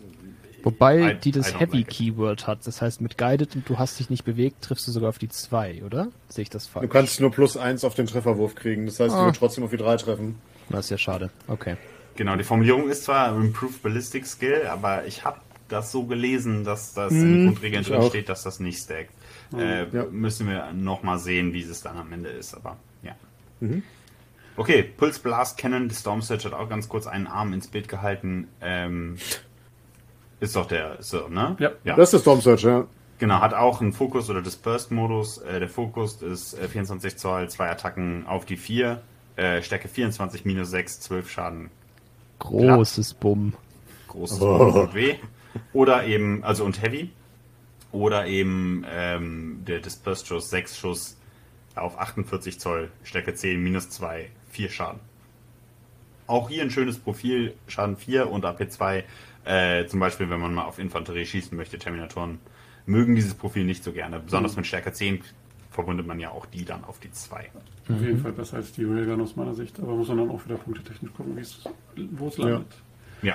Und dann noch ganz kurz das Stratagem, weil jetzt sind wir wirklich vor dem Ende. Ähm, man kann, wenn eine Tau-Infanterieeinheit angegriffen wurde und sich in 3 Zoll um den Transporter befindet, äh, darf sie einsteigen.